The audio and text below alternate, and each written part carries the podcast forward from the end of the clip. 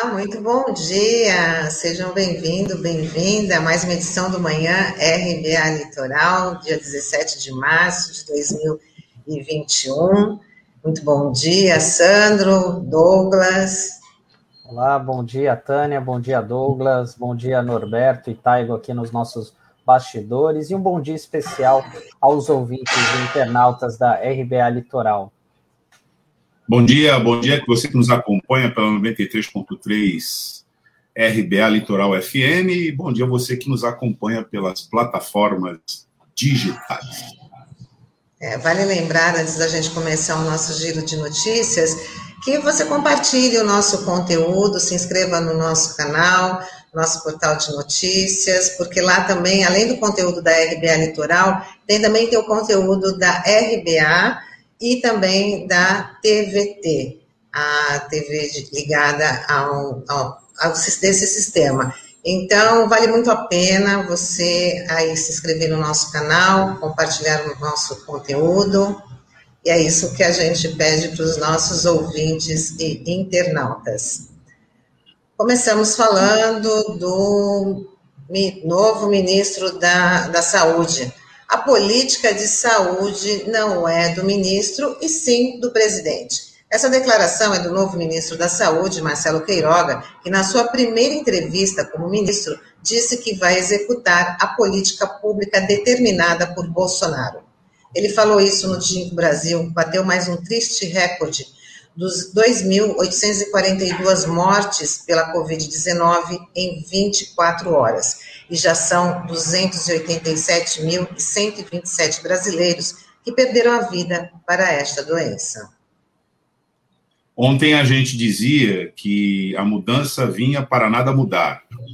E agora a gente ouve isso do próprio novo ministro da Saúde. É uma mudança para nada mudar, porque se a política é a política do Bolsonaro, nós vamos continuar com essa escalada de mortes que a gente está vendo no país.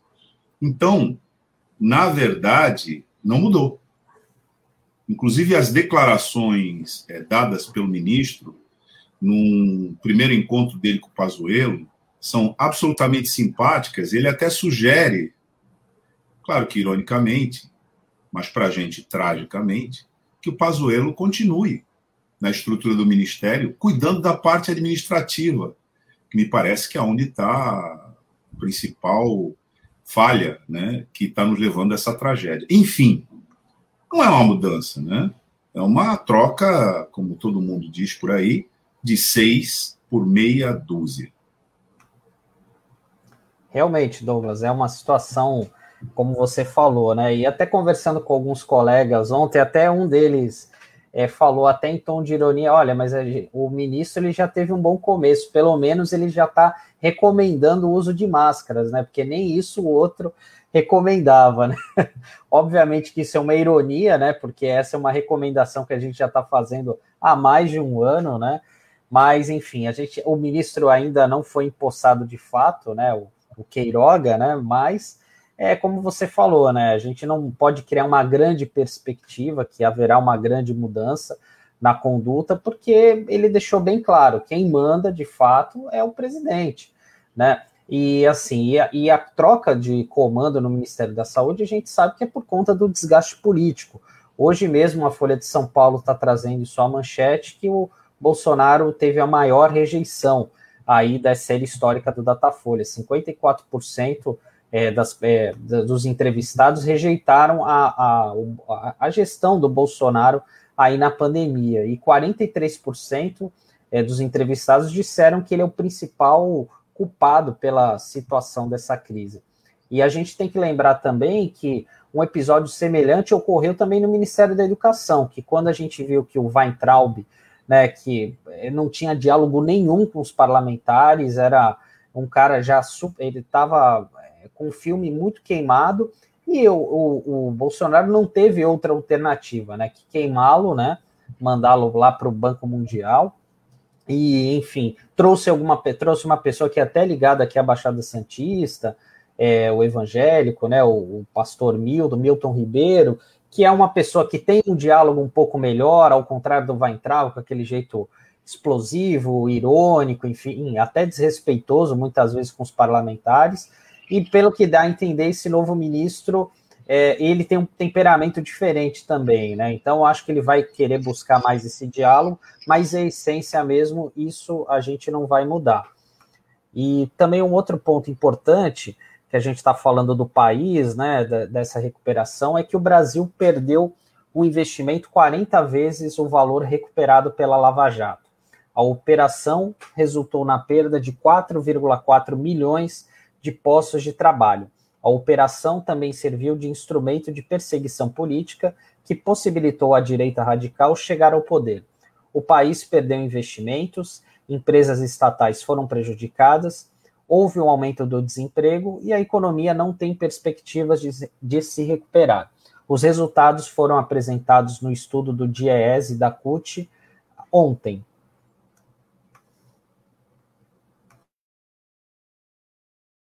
Essa daí é uma, situação, é, é uma situação complicada, né? Porque isso daí é, é, a, é, uma crônica da tragédia anunciada, né? Porque a gente já sabia dessa situação, né? O quanto a, a Lava Jato tem é, prejudicou de uma certa forma a indústria nacional, a parte de construção civil, a parte de engenharia do país, né? O Sindicato dos Engenheiros faz essa denúncia há muito tempo e agora está aí no papel, né? Cabe à sociedade fazer a reflexão e ver de fato, né, qual, o, colocar na balança, né, os efeitos dessa operação que causou muitos problemas aí, né, ao, ao longo, né, em vários setores da economia brasileira. Esse levantamento, Sandro, ele vai ser publicado em livro. Ele foi divulgado para a imprensa ontem, né, numa coletiva entre a CUT e o DIESE, mas ele será publicado em livro. O que acontece hoje, nesse momento que a gente vive, é um registro da percepção da sociedade do que realmente foi a Lava Jato e do que realmente são as consequências da Lava Jato. A corrupção não é um fenômeno específico de nenhuma sociedade. Todas as sociedades têm corrupção.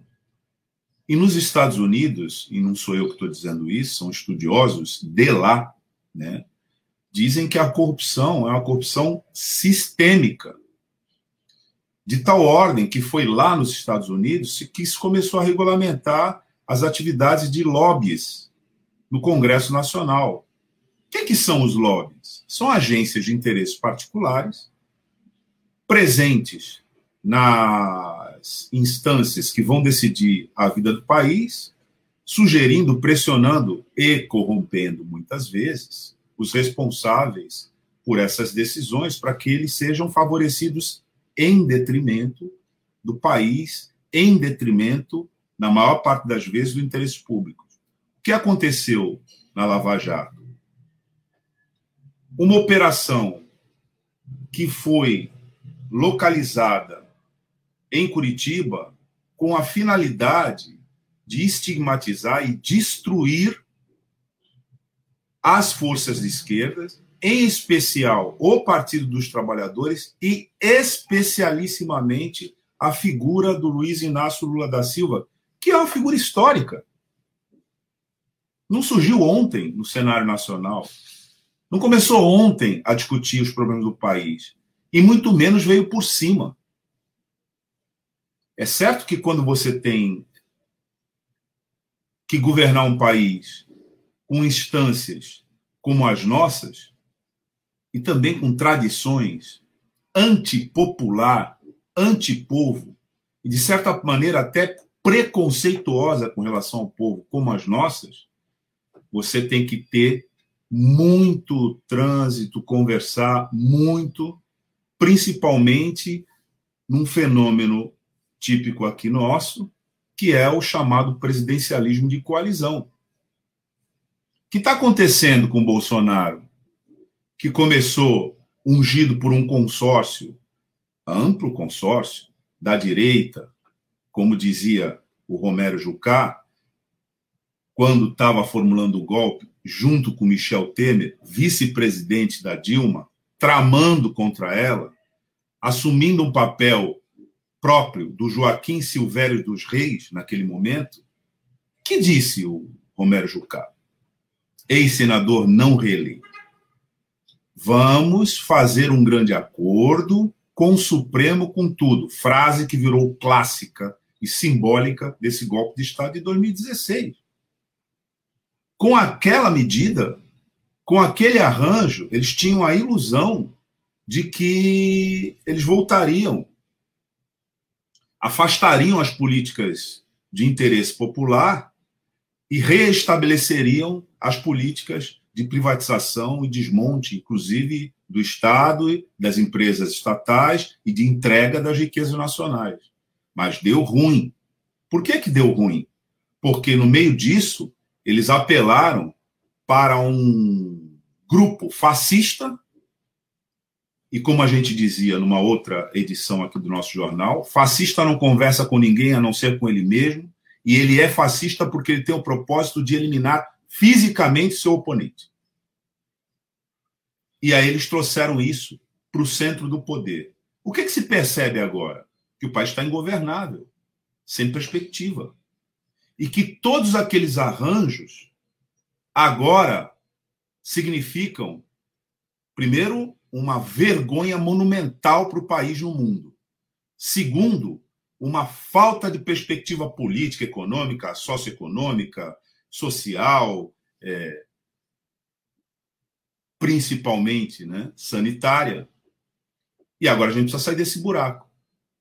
A posse do ministro, que a gente viu ontem, junto com essa informação que você acabou de dar, elas podem ser lidas como uma espécie de é, esgarçamento daquele cenário anteriormente montado. Então, Sandro, na verdade, aliás, você dizia que o ministro né, usou máscara já numa espécie de gesto simbólico, pelo menos de demonstração midiática né, de uma mudança, mas ele usou a máscara de ponta cabeça. Depois, imediatamente, todo mundo começou a dizer: bom, mas nem máscara ele sabe usar. Então, veja, é nesse momento, nós estamos vivendo uma situação, inclusive com a posse desse ministro, bem complicada, porque se ele vai continuar a política genocida, daqui a pouco ele também não consegue administrar a gestão. E também, se a gente não vai acertar as contas com relação ao erro cometido com essa Lava Jato, a gente não vai sair desse buraco.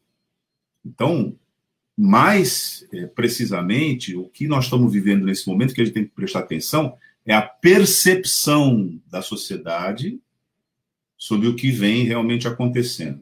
Acho que isso, inclusive, se traduz nos índices de rejeição da figura que ocupa a presidência da República, que hoje está né, tá aumentando muito. E um número bastante relevante também é um divulgado pela Organização Mundial de Saúde, que no mundo inteiro é, houve uma queda de 3% no número de mortes pela Covid-19. O Brasil, um aumento de 24% de vítimas fatais pelo novo coronavírus. Então, aí traduz bem a política adotada pelo governo federal em relação ao enfrentamento da pandemia. A gente continua falando aqui de corrupção, que o Superior Tribunal de Justiça do Rio de Janeiro negou o recurso da defesa do senador Flávio Bolsonaro, que enterraria as investigações por crime de peculato, lavagem de dinheiro e organização criminosa. O filho do presidente tentou anular o relatório do COAF, que identificou movimentações financeiras milionárias de seus assessores. O STJ decidiu que os relatórios do COAF sobre Flávio podem ser usados nas investigações das rachadinhas. Uma gangorra, né, Tânia? Uma gangorra. Ora a gente amanhece com a proteção estabelecida nas instâncias judiciais para esses é, que, ao longo da sua carreira política, acumularam fortunas inexplicáveis, e ora a gente amanhece com a notícia de que não, realmente vamos poder acessar e vão poder ver o que que o que está por trás dessa grande é, empresa, né, no, no, na qual alguns transformam a política, porque nós estamos falando de um senador que acabou de comprar um imóvel de 6 milhões de reais e até agora não conseguiu explicar direito de onde veio esse dinheiro. E também o cartório que registrou a transação suprimiu informações que são públicas por obrigação legal, qualquer um pode acessar, mas está havendo dificuldade para acessar essas informações. Então, diante dessas circunstâncias, a decisão do Superior Tribunal de Justiça é bem-vinda. Né? Com certeza, Douglas. Isso é, é importante, né? Como você falou da, dessa gangorra, né? E a gente tem que lembrar, né? No, a gente começou a semana falando dos casos das rachadinhas, né? Que foram apuradas, né? Fazem parte dessa investigação também. E a gente vai ver é, o, quais serão os efeitos disso, né? Porque a gente viu ali que, que a questão da rachadinha é uma prática familiar, né? Algo que foi passando de pai para filho, né? Então, é, a gente espera que justiça seja feita aí por conta das provas, né? Porque havia esse temor, né? Que tudo recomeçasse do zero e o que comprometeria até mesmo a produção de provas, né? Para para esse caso que poderia tornar praticamente inviável, né? Qualquer tipo de punição. E por falar em punição, a gente também é uma coisa que preocupa muito a gente é a questão do auxílio emergencial. E nessa semana, o Congresso Nacional promulgou a emenda constitucional que autorizou a volta do pagamento, que agora depende apenas da iniciativa do governo Bolsonaro em editar uma medida provisória para fixar a quantidade de parcelas e o valor exato do benefício. O auxílio estava previsto para ser pago ainda este mês, mas o ministro da Economia, o Paulo Guedes, disse que esses pagamentos devem ser feitos somente em abril. Ou seja, o próprio governo sacaneando a, a, o próprio governo, as próprias pessoas acima de tudo. Porque na semana passada a gente tinha comentado a informação que o novo ministro da Cidadania tinha feito uma previsão, não, se o Congresso fizer a parte dele, é, até dia 11, essa PEC for aprovada, no final de março a gente começa a pagar a população. Mas como o Paulo Guedes, a gente já comenta aqui, é o ministro da semana que vem, né? Que pro, é, deixa tudo para depois, né? Vive nesse mundo da fantasia. É, mais uma vez a população fica pagando o pato, né? E sabe Deus se vai receber de fato em abril, né? E, e a partir de quando, né? Que esse pagamento será feito em abril. Bom, é, a exemplo do Pazuello, que foi sem jamais ter sido, a gente tem um auxílio que a gente não sabe o que é. O que a gente sabe é que o Congresso autorizou, mas veja, quem vai dizer a proporção, a periodicidade e também, é, de certa maneira, quem poderá acessar esse auxílio é o Poder Executivo Federal, que passa pelo filtro do ministro da semana que vem, né, que você bem é, lembrou aí, que é o Paulo Guedes. A gente tem os indícios de que é tudo pior, não são mais 600 reais, são 250 reais. A gente tem o indício de que é pior em tempo do marco temporal, não, são mais, não é mais enquanto durar a pandemia, não é mais até dezembro, é por quatro meses. Todos os indícios que a gente tem é de um, uma progressiva situação de esgarçamento e descalabro, inclusive agora na forma do auxílio emergencial.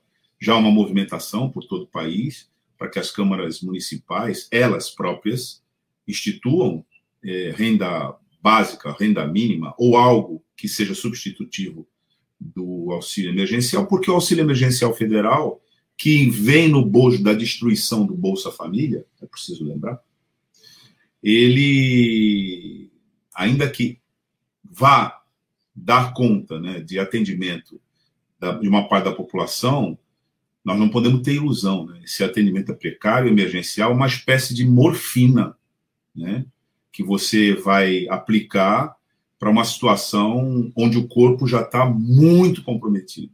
Né?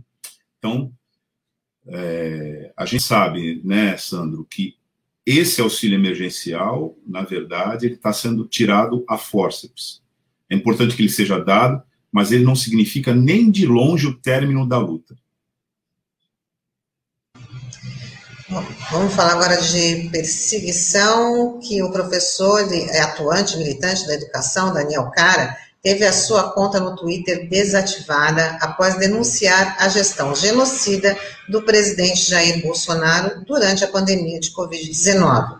Por outro lado, o governo federal procurou o YouTube em nome da liberdade de expressão após o canal Terça Livre do blogueiro bolsonarista Alan dos Santos ter sido retirado do ar pela plataforma.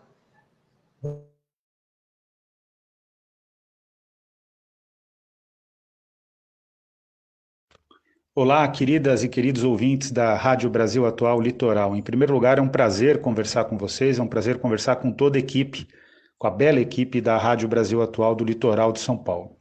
Bom, na, na manhã de ontem, dia 16 de março, eu acordei né? Fui fazer o que eu faço sempre, orientação aos alunos das 8 às 9, é, alunos de pós-graduação que, que vão ser meus orientandos, se tudo der certo, e que pesquisam comigo. E logo depois, às 9 horas, fui fazer o que eu faço religiosamente, abrir o Twitter para ler o que estava acontecendo naquela rede social, que é uma rede social que eu considerava uma boa rede social. Eis que quando eu entro na minha conta, minha conta está suspensa. E o único aspecto diferente é que eu fiz uma crítica bastante contextualizada sobre a postura do Jair Messias Bolsonaro, que ele não só governa a partir do caos, como ele busca o caos. Isso não sou só eu que digo, existe toda uma corrente da ciência política que afirma que os movimentos ultra-reacionários dependem do caos para governar e promovem o caos para governar e que a pandemia estava se tornando um instrumento político do governo, porque é inaceitável ver essa quantidade inacreditável de mortos, é inaceitável ver famílias perdendo seus entes queridos, pessoas passando fome, o Brasil não avança no calendário de vacinação. E o resultado de toda essa polêmica é que minha conta foi suspensa. Entrei em contato com o Twitter, demorou para ter resposta. Agora que eu começo a ter algumas respostas, né? Mas são respostas também contraditórias, estranhas, e eu vou atrás dessas informações, eu vou querer saber de fato o que está acontecendo, porque é inaceitável ver uma rede social agindo da forma como o Twitter está agindo, fazendo censura. É, ao que tudo indica, minha conta vai se normalizar, mas o prejuízo que eu tive em termos de chateação, de frustração, de sentimento de censura é um, é um, é um, um uma sensação horrível, né? E que a gente dá a vida para evitar. Então, espero que esse tipo de coisa seja revista no Brasil, que isso não aconteça nunca mais e que parem de calar aqueles que são contra o governo Bolsonaro e, e comecem, de fato, a defender a democracia. Isso vale para todos os setores da sociedade. Bom, é um prazer falar com vocês. Mais uma vez, um abraço. Espero sempre estar junto com vocês, trabalhando de maneira constante em defesa do direito à educação.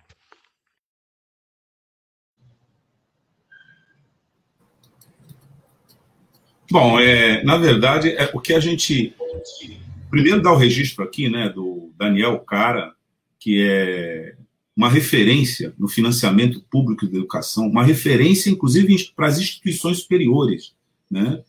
Ele, que atua diretamente no Congresso, já deu várias entrevistas com a gente, é um colaborador aqui da RDA Litoral, mas por ser talvez uma personalidade com a projeção desse porte, entra no radar aí da perseguição e da censura, que no caso dele, né, Tânia, a gente verifica que não é um aparato que funcione só a partir da Polícia Federal, das agências de inteligência do Estado, mas funciona com colaboração das empresas que detêm o monopólio da comunicação, principalmente nas redes sociais.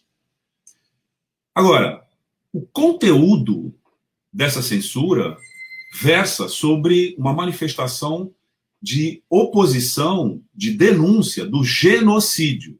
O uso da palavra genocídio hoje na sociedade está sendo perseguido pelos órgãos de segurança do Estado, a exemplo é, do blogueiro é, é, é Felipe Neto. Felipe Neto, né, que foi intimado, o Felipe Neto foi intimado para prestar é, depoimento na Polícia Federal. Mas há uma coisa interessante que a gente precisa deixar claro, e eu queria fazer esse parênteses aqui. Na década de 50, quando existia a segregação é, racial institucionalizada nos Estados Unidos, existia nos transportes públicos espaço para brancos e pretos, de maneira que os brancos tinham prioridade, andavam na frente, e os pretos andavam atrás. E se a condução lotasse, os pretos tinham que ir em pé. Uma senhora muito digna, chamada Rosa Parks, se recusou a essa situação humilhante e foi presa nos Estados Unidos, isso na cidade de Montgomery, nos Estados Unidos, ela foi presa. E presa, ela seguiu protestando contra aquela indignidade. A cidade de Montgomery virou um centro nacional de resistência contra aquela ignomínia. De maneira que todo mundo disse: nós também vamos andar nos lugares, todos os pretos, né? Nós também vamos andar nos lugares que são retirados da gente. E foram em passeata para a delegacia onde ela estava presa e disseram: pode nos prender, porque a gente concorda e vai fazer a mesma coisa da Rosa Parks. E ficou todo mundo preso. E a história que esse episódio dá início é a história da luta pelos direitos civis e políticos contra o racismo na década de 50 e 60 nos Estados Unidos, onde surgiu um grande líder chamado Martin Luther King. Nesses dias, vários intelectuais, artistas, passaram a usar insistentemente a palavra genocida para classificar esse governo que nos oprime. E um deles, lembro aqui o educador Fernando Haddad, disse: Agora eu estou aguardando a Polícia Federal chegar na minha casa para me prender. Nós temos que, no Brasil, restabelecer o caminho traçado pela grande é, personagem da história, e aí não é a história americana, é a história universal, chamada Rosa Parks. Não era uma intelectual, não era uma ativista, não era é, ninguém que viesse é, já de uma trajetória pública, de notoriedade em torno desses temas. Era uma senhora que disse: Não vou me submeter a essa humilhação. E entrou para a história pelo simples fato da sua dignidade. Bom, está na hora da gente dizer que esse governo é genocida, sim. E fazer que nem o Fernando Henrique Cardoso, o Fernando, o Fernando Haddad fez. Né? Fernando Haddad fez. Como dizer o que a gente acha que tem que dizer num governo que bate recordes todo dia. Né? Contribui para bater recordes todo dia da morte dos nossos irmãos e irmãs que não têm defesa, não tem política pública para os defender. Né? É o exemplo da Rosa Parks, é um exemplo de ser seguido. Não tem jeito. Não tem jeito. Então, o Daniel Cara, é, que mandou esse comunicado aqui para a RBA Litoral, tem que saber que nós aqui na RBA Litoral damos é, o protesto que ele está fazendo e vamos convidá-lo de novo para sempre que for necessário, fazer a avaliação que ele sempre faz corretamente desse governo, com essas características que ele manifestou e que não foi por uma agência estatal, foi pelo monopólio do, do, da mídia social de comunicação, mas não deixa de ser censura e perseguição do mesmo jeito, e por isso que a gente deu aqui. É isso aí. E lembrando que essa hashtag Bolsonaro genocida, ela já está há dias liderando os principais assuntos do, do Twitter.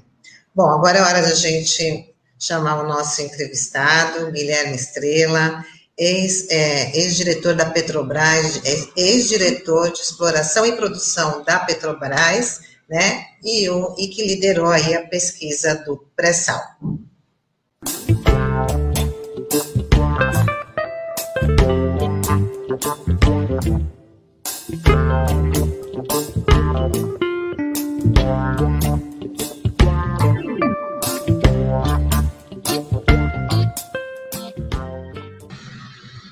Guilherme Estrela, geólogo, e uma das figuras mais importantes na recente história do Brasil, primeiro pela sua contribuição, pessoal e direta na descoberta do pré-sal, na equipe que ele compôs e que ele vem falando aí durante muito tempo.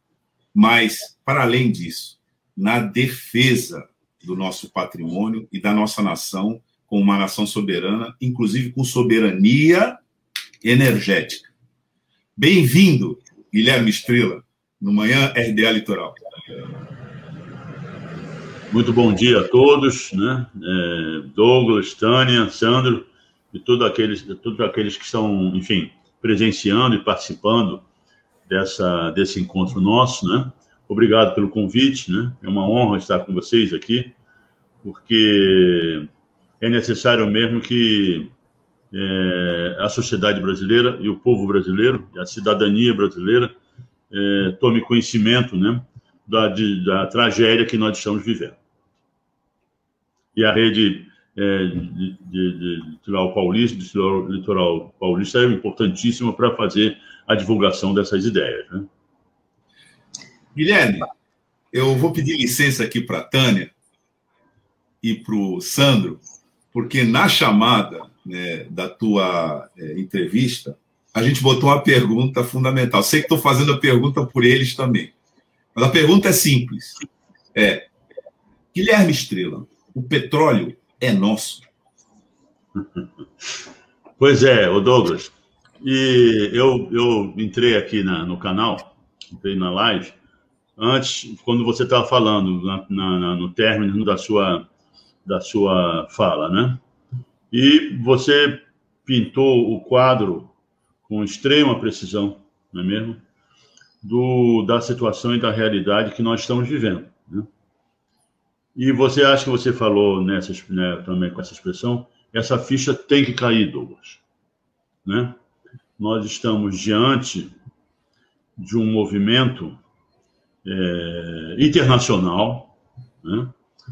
De origem, com origem no grande capital e seu representante geopolítico, que é o governo norte-americano. Né?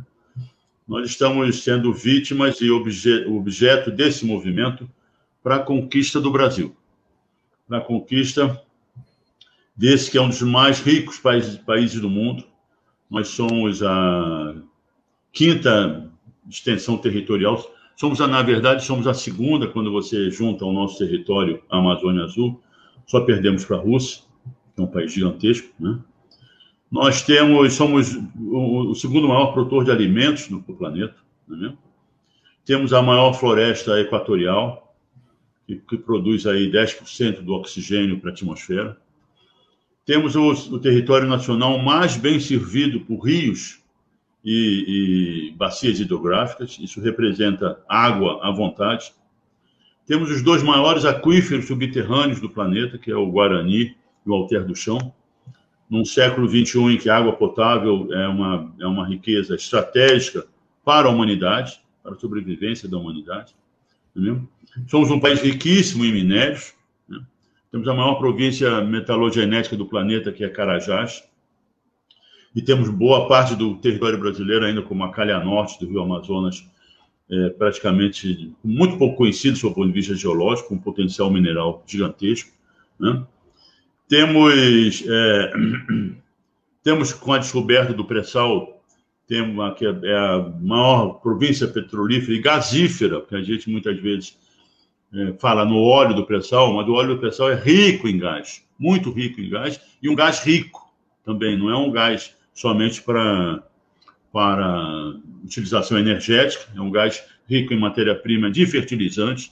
Como eu disse, nós somos o segundo maior produtor de alimentos do mundo e um dos maiores importadores de fertilizantes do planeta esse o, o, o, a, o, o gás de opressão pode nos dar autossuficiência, não em todos os fertilizantes, mas pelo menos nos nitrogenados, que é uma parte, uma, um segmento importante da nossa, do nosso consumo de fertilizantes, né?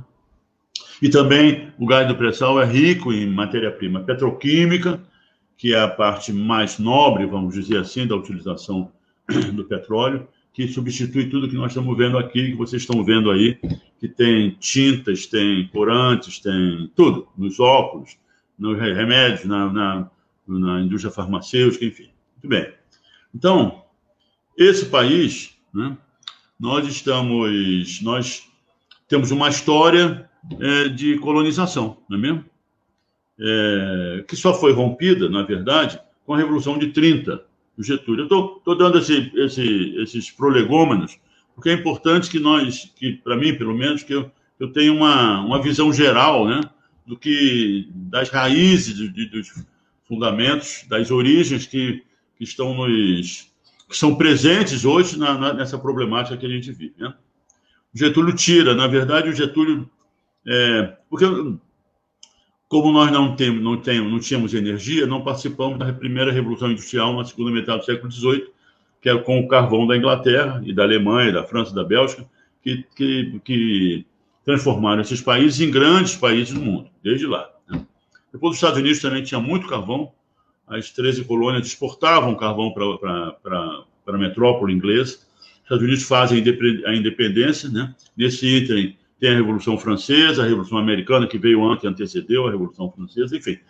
E como ficamos nós no Brasil, com, com os nossos é, com os nossos proprietários, que era a coroa portuguesa, zerado em termos de energia. Nossa energia durante o século XIX inteiro, qual foi? Roda d'água, lenha, tração animal e, o, e, a, e, a, e, a, energia que construiu o Brasil, o braço escravo. Não é mesmo? Durante o século XIX inteiro e avançou no século XX e até hoje está por aí, não é mesmo? A nossa, é, é, é, enfronhado nas nossas, nos nossos intestinos culturais, não é mesmo? Muito bem. Final do século, passamos como um, um país sem escola de engenharia, sem indústria, sem, enfim, com aquele, com aquele, com aquele sistema é, escravagista que tinha uma, uma característica interessante, sabe, é, meus amigos? É, e o que eu estou dizendo aqui não é, é, é, é, Todo mundo sabe disso, né? O, o, o, a Revolução Industrial na Inglaterra, é, nas primeiras indústrias, né, tinha no, seu, no trabalho dos trabalhadores, no, na, na, na função dos trabalhadores, na verdade, com, a, com os trabalhadores, uma função quase escravagista. Né? Os trabalhadores trabalham 12 horas por dia, seis dias por semana, crianças, mulheres nas fábricas inglesas, aquela coisa toda. Mas tinha uma diferença, que aquele trabalhador era um cidadão inglês. E o proprietário da fábrica sabia que aquele cidadão era um cidadão inglês. Era súdito de Sua Majestade, não é mesmo? Como se chama? Aqui não. O nosso trabalhador era escravo não tinha cidadania. Essa relação da Casa Grande com a senzala não é era uma relação de tal forma é, perniciosa e anticivilizatória que o patrão considerava o seu empregado um, um, um ser qualquer.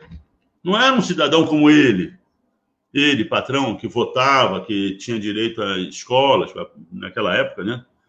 Tinha direito à presença do Estado brasileiro, né? Não. Quem trabalhava, quem produzia, era um camarada que nem cidadão era.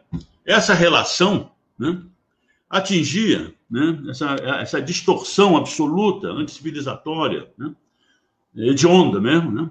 Essa, essa, essa, essa relação construiu nas nossas classes dominantes, né, na nossa elite, vamos dizer assim, um desprezo pelo, pelo, pelo trabalhador. Né? E pior do que isso, meus amigos, um desprezo pelo próprio trabalho. Trabalhar era uma vergonha. A pessoa que era bem considerada na sociedade não precisava trabalhar. Está entendendo? O trabalho era, era, é, era feito por outros, né? Por, por, por, alguém, por alguém que, inclusive, como eu disse, não era cidadão. Então, temos uma raiz aí nessas relações capital-trabalho e na construção da sociedade brasileira extremamente negativa e perniciosa do ponto de vista civilizatório. Esse é um problema entre o Getúlio, né, que interrompe aquela, aquela, aquela, aquela coisa, café com leite e, e, agrícola, né, escravagista, inclusive, né, e, e, e traz realmente uma, uma, uma, uma, é, uma novidade e um avanço gigantesco para a organização do Estado brasileiro, trazendo energia na, na, na, na sua base conceitual, considerando que a energia, como historicamente já tinha, já tinha estava comprovado, era base de, uma, de um desenvolvimento industrial que era base, por, por sua vez, de, um, de, uma, de, uma, de um desenvolvimento social da, da, da população brasileira, né? relações à indústria grande empregadora, a indústria é que, que promove principalmente ciência e tecnologia, enfim, tudo como todos nós sabemos. Né? Getúlio traz isso. Então, Getúlio não tira o país do século XIX, como muitos dizem. O Getúlio tira o país do século XVIII. Né? Então, e, e, e começa, enfim, atra, através, inclusive, de uma crise mundial, aquela crise de 29, aquela coisa toda, muito bem. O Getúlio inicia isso, é, vem a guerra, ele, ele negocia uma porção de coisas, né, faz a Vale do Rio Doce, Conselho Nacional de Petróleo, Código de Minas, né, água e tudo mais, trazendo a energia, petróleo e água, né, que era a, a produtora de hidroeletricidade, desenvolvida nos Estados Unidos também, é, é enfim, para promover a industrialização. É depois, Segunda Guerra Mundial, no final, três meses depois, ou quatro meses depois do final da Guerra Mundial, o pessoal já dizia: bom, os caras no, no, Brasil lá tá, vai nos criar problema. Depuseram Getúlio, né? É, que era uma ditadura, era um governo forte, né? não há dúvida nenhuma. Né? E na Constituição de 46, modifica a Constituição de 37, tirando do Estado, foi uma Constituição de 37, foi imposta pelo Getúlio, a chamada Polaquinha, e que, que consta no seu texto a, a propriedade do Estado do subsolo brasileiro. Né? A Constituição de 46 tira isso. Né? Tem uma expressão chamada homem da mala, na minha geração conhece essa expressão. Qual era o homem da mala? O homem da mala era o cara das empresas, grandes empresas petrolíferas, que andava no Congresso Nacional no Rio de Janeiro, aqui, né, aqui perto, eu não moro no Rio, moro, né? né? Era capital federal, para é, é, é, convencer os nossos constituintes, né? Para é, votar uma Constituição que lhes fosse, que lhes fosse, enfim, é, atrativo. E a Constituição de 46 tira isso, tira a, a, a propriedade do Estado do subsolo brasileiro, a água e petróleo e, e, e, minérios, tudo, né? Muito bem. E vem, o Getúlio é reeleito, né? E, e, e vem, cria a Petrobras e é obrigado a dar um tiro no coração, como todos nós sabemos. Muito bem. Chegamos, então, experimentamos uma, uma, um pouco de industrialização, realmente, né?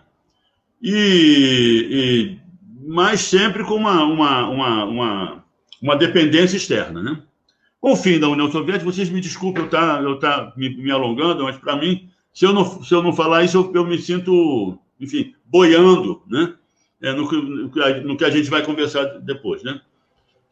A, a União Soviética termina em, em 81, mas o Muro de Berlim cai, cai em 89, se não me engano, e três meses depois, ou pouco tempo depois da queda do Muro de Berlim, os caras se reúnem em Washington, né? e aprovam o, chamado, o chamado é, consenso de Washington, não é? E quem foi isso? É o governo americano, o FMI, o Banco Mundial, né? Dizer, toda essa galera é ligada ao capital. Por quê? Com o final da União Soviética, os Estados Unidos acende a, a, a posição geopolítica predominante dominante no, no, no, no, planeta, né? Então, eles estavam sozinhos. Então, então é, é, escrevem e, e produzem um, um, os dez mandamentos do consenso de Oslo que eu vou me permitir a ler aqui. Disciplina fiscal. Eu, eu, eu chamo a atenção para a gente fazer a correlação que estamos atualmente vivendo. Né? Disciplina fiscal. Número um. Quer dizer, acima de tudo, a disciplina fiscal. Redução dos gastos públicos. Número dois. Reforma tributária. Quando eles dizem reforma tributária, é destributação, desoneração tributária, claro, né? Juros de mercado, câmbio de mercado, abertura comercial, investimento estrangeiro direto, com eliminação de restrições, né? privatização das estatais, desregulamentação, afrouxamento das leis econômicas e trabalhistas. Não é mesmo? e direito à propriedade intelectual. Então, esses são os dez mandamentos. É exatamente... Parece que esse aí é o programa da Ponte pelo Futuro, hein, Guilherme? Mas é claro, é claro, Douglas. É claro, isso é diminuição. Se você considerar o fato que o Paulo Guedes foi aluno lá, né, no consenso é. de Washington, dá para entender que situação nós estamos. Muito bem, muito bem. É isso mesmo, mas é isso mesmo. E talvez seja pior do que isso, Douglas Depois a gente vai entrar novamente. E viemos com isso.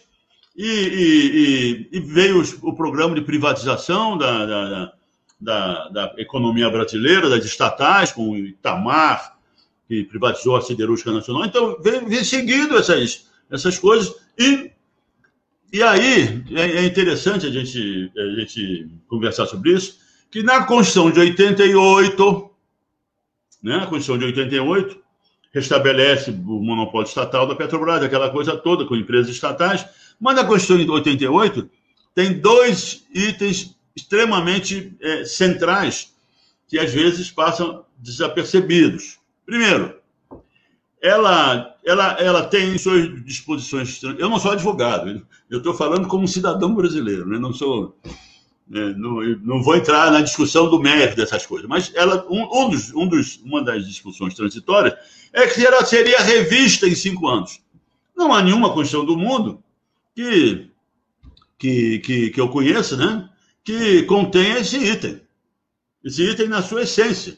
Não, essa Constituição é muito legal, é a Constituição Cidadã, do Ulisses Guimarães, aquela coisa toda, mas e daqui a cinco anos ela será revista. Isso é muito item. E o segundo item, também tão muito importante, é o seguinte: reduz o quórum é, especial qualificado para modificação institucional dos históricos dois terços da, do, da, de votos para três quintos.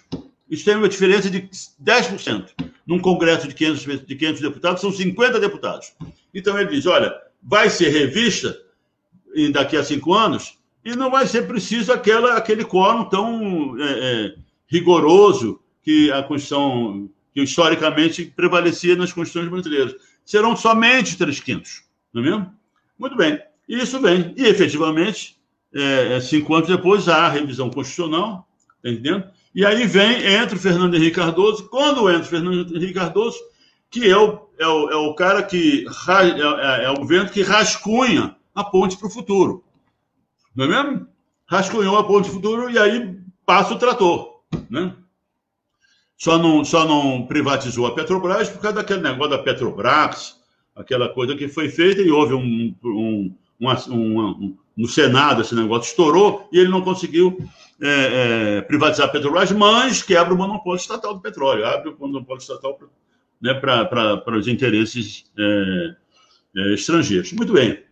E viemos, até que, é, é, por uma, uma, uma, uma contingência, inclusive internacional e tudo mais,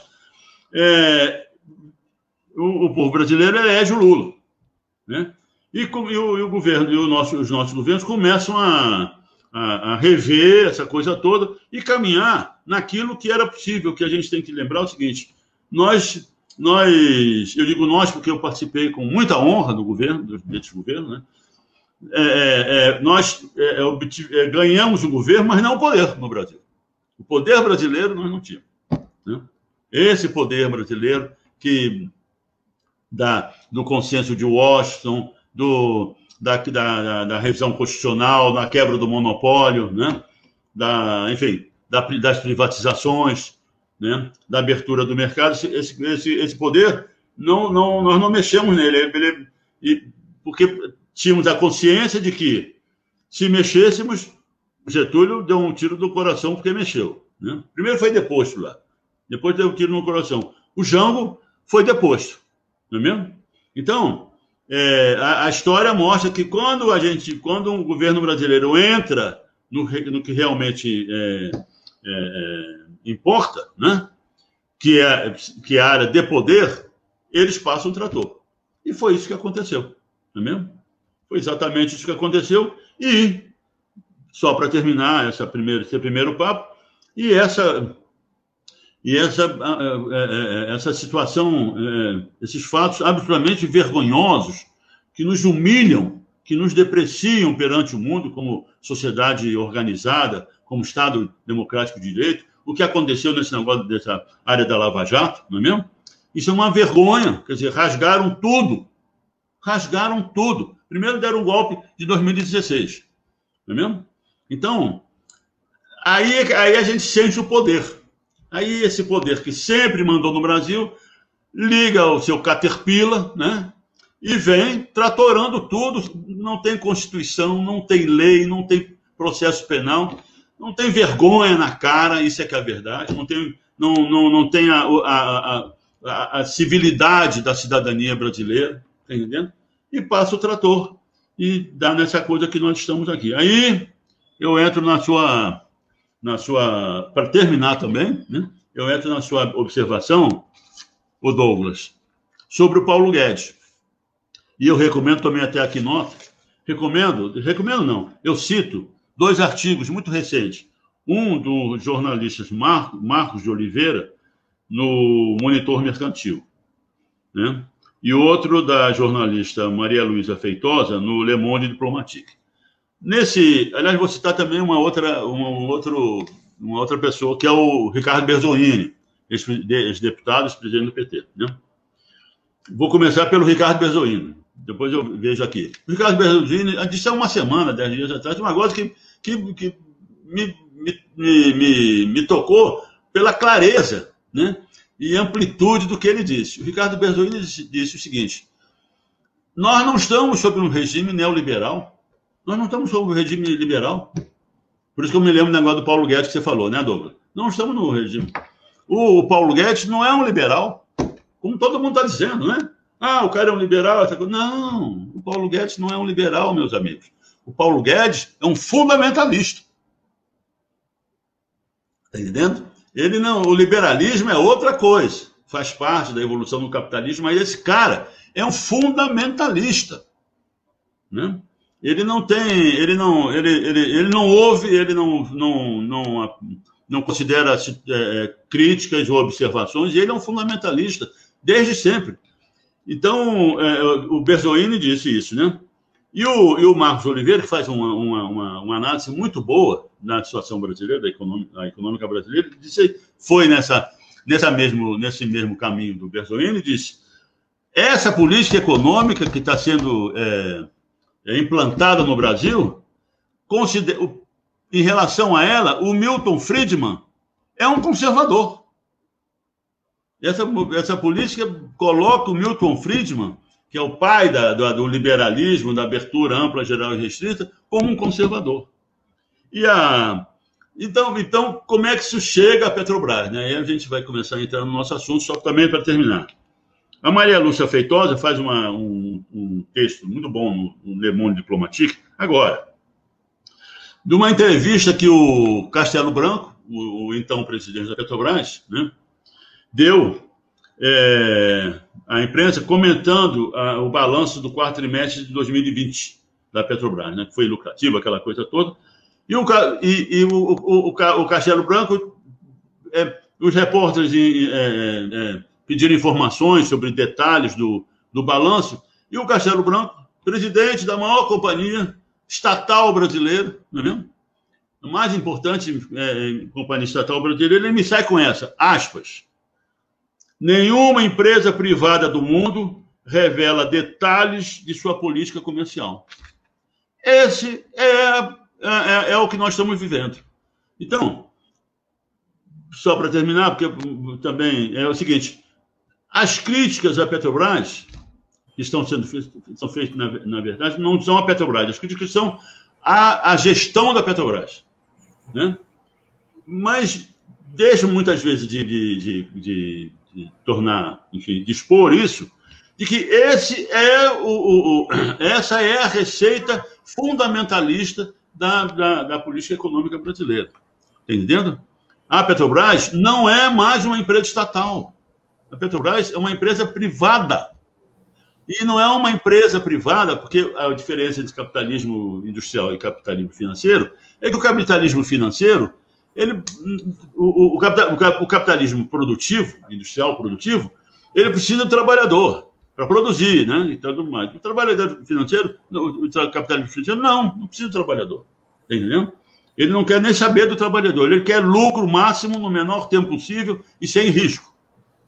Essa é a Petrobras. A empresa, a Petrobras é uma empresa privada do, do, com, que defende e pratica o capitalismo financeiro. Ponto final. Guilherme, bom dia. É uma satisfação estar ouvindo você, essa tua explicação aqui, muito importante. E eu queria fazer, antes da gente avançar nesses assuntos macros, eu gostaria de pontuar uma questão mais regional. Porque Isso. no ano passado a gente trouxe a informação aqui é, que mais de quase mil trabalhadores que trabalham nas plataformas é, da Bacia de Santos foram transferidos, a lotação deles para o Rio de Janeiro, né? E eu queria saber, na tua avaliação, se você acha que está havendo um movimento da Petrobras para voltar a concentrar as atividades novamente no Rio de Janeiro, que é só para a gente fazer uma breve contextualização. Eu lembro até de outras entrevistas que eu fiz com você e se explicava, né, que no final do Fernando Henrique, né, do, da gestão do Fernando Henrique, basicamente a Petrobras só olhava para a bacia de Campos. A bacia de Santos era praticamente esquecida, era só Merluza, salvo engano, né, que tinha uma pequena produção ali. E foi uma grande vitória política aqui para a região, é, a, a, instalação da unidade de negócios aqui em Santos, né? Na época estava competindo com o Niterói. E eu queria saber isso de você. Você acha que é, essa unidade de negócios aqui, é, aqui de Santos está com os dias contados? Enfim, você acha que isso realmente vai voltar a haver uma concentração maior dessas das atividades da Petrobras no Rio de Janeiro? Importante, porque faz parte, quer dizer, essa pergunta nos leva a considerar é, a ponta a ponta dessa linha, né? Que nós, sobre a qual nós estamos falando. Então é o seguinte: essa visão é, rentista e financista da, da Petrobras, como que virou, na verdade, uma, um banco, a Petrobras hoje é um banco, não é uma indústria, não é uma empresa industrial, a Petrobras é um banco. Diz o seguinte, ela, ela, ela exige o seguinte, primeiro, como eu falei, lucro máximo, no menor tempo possível e sem risco. No setor petrolífero brasileiro,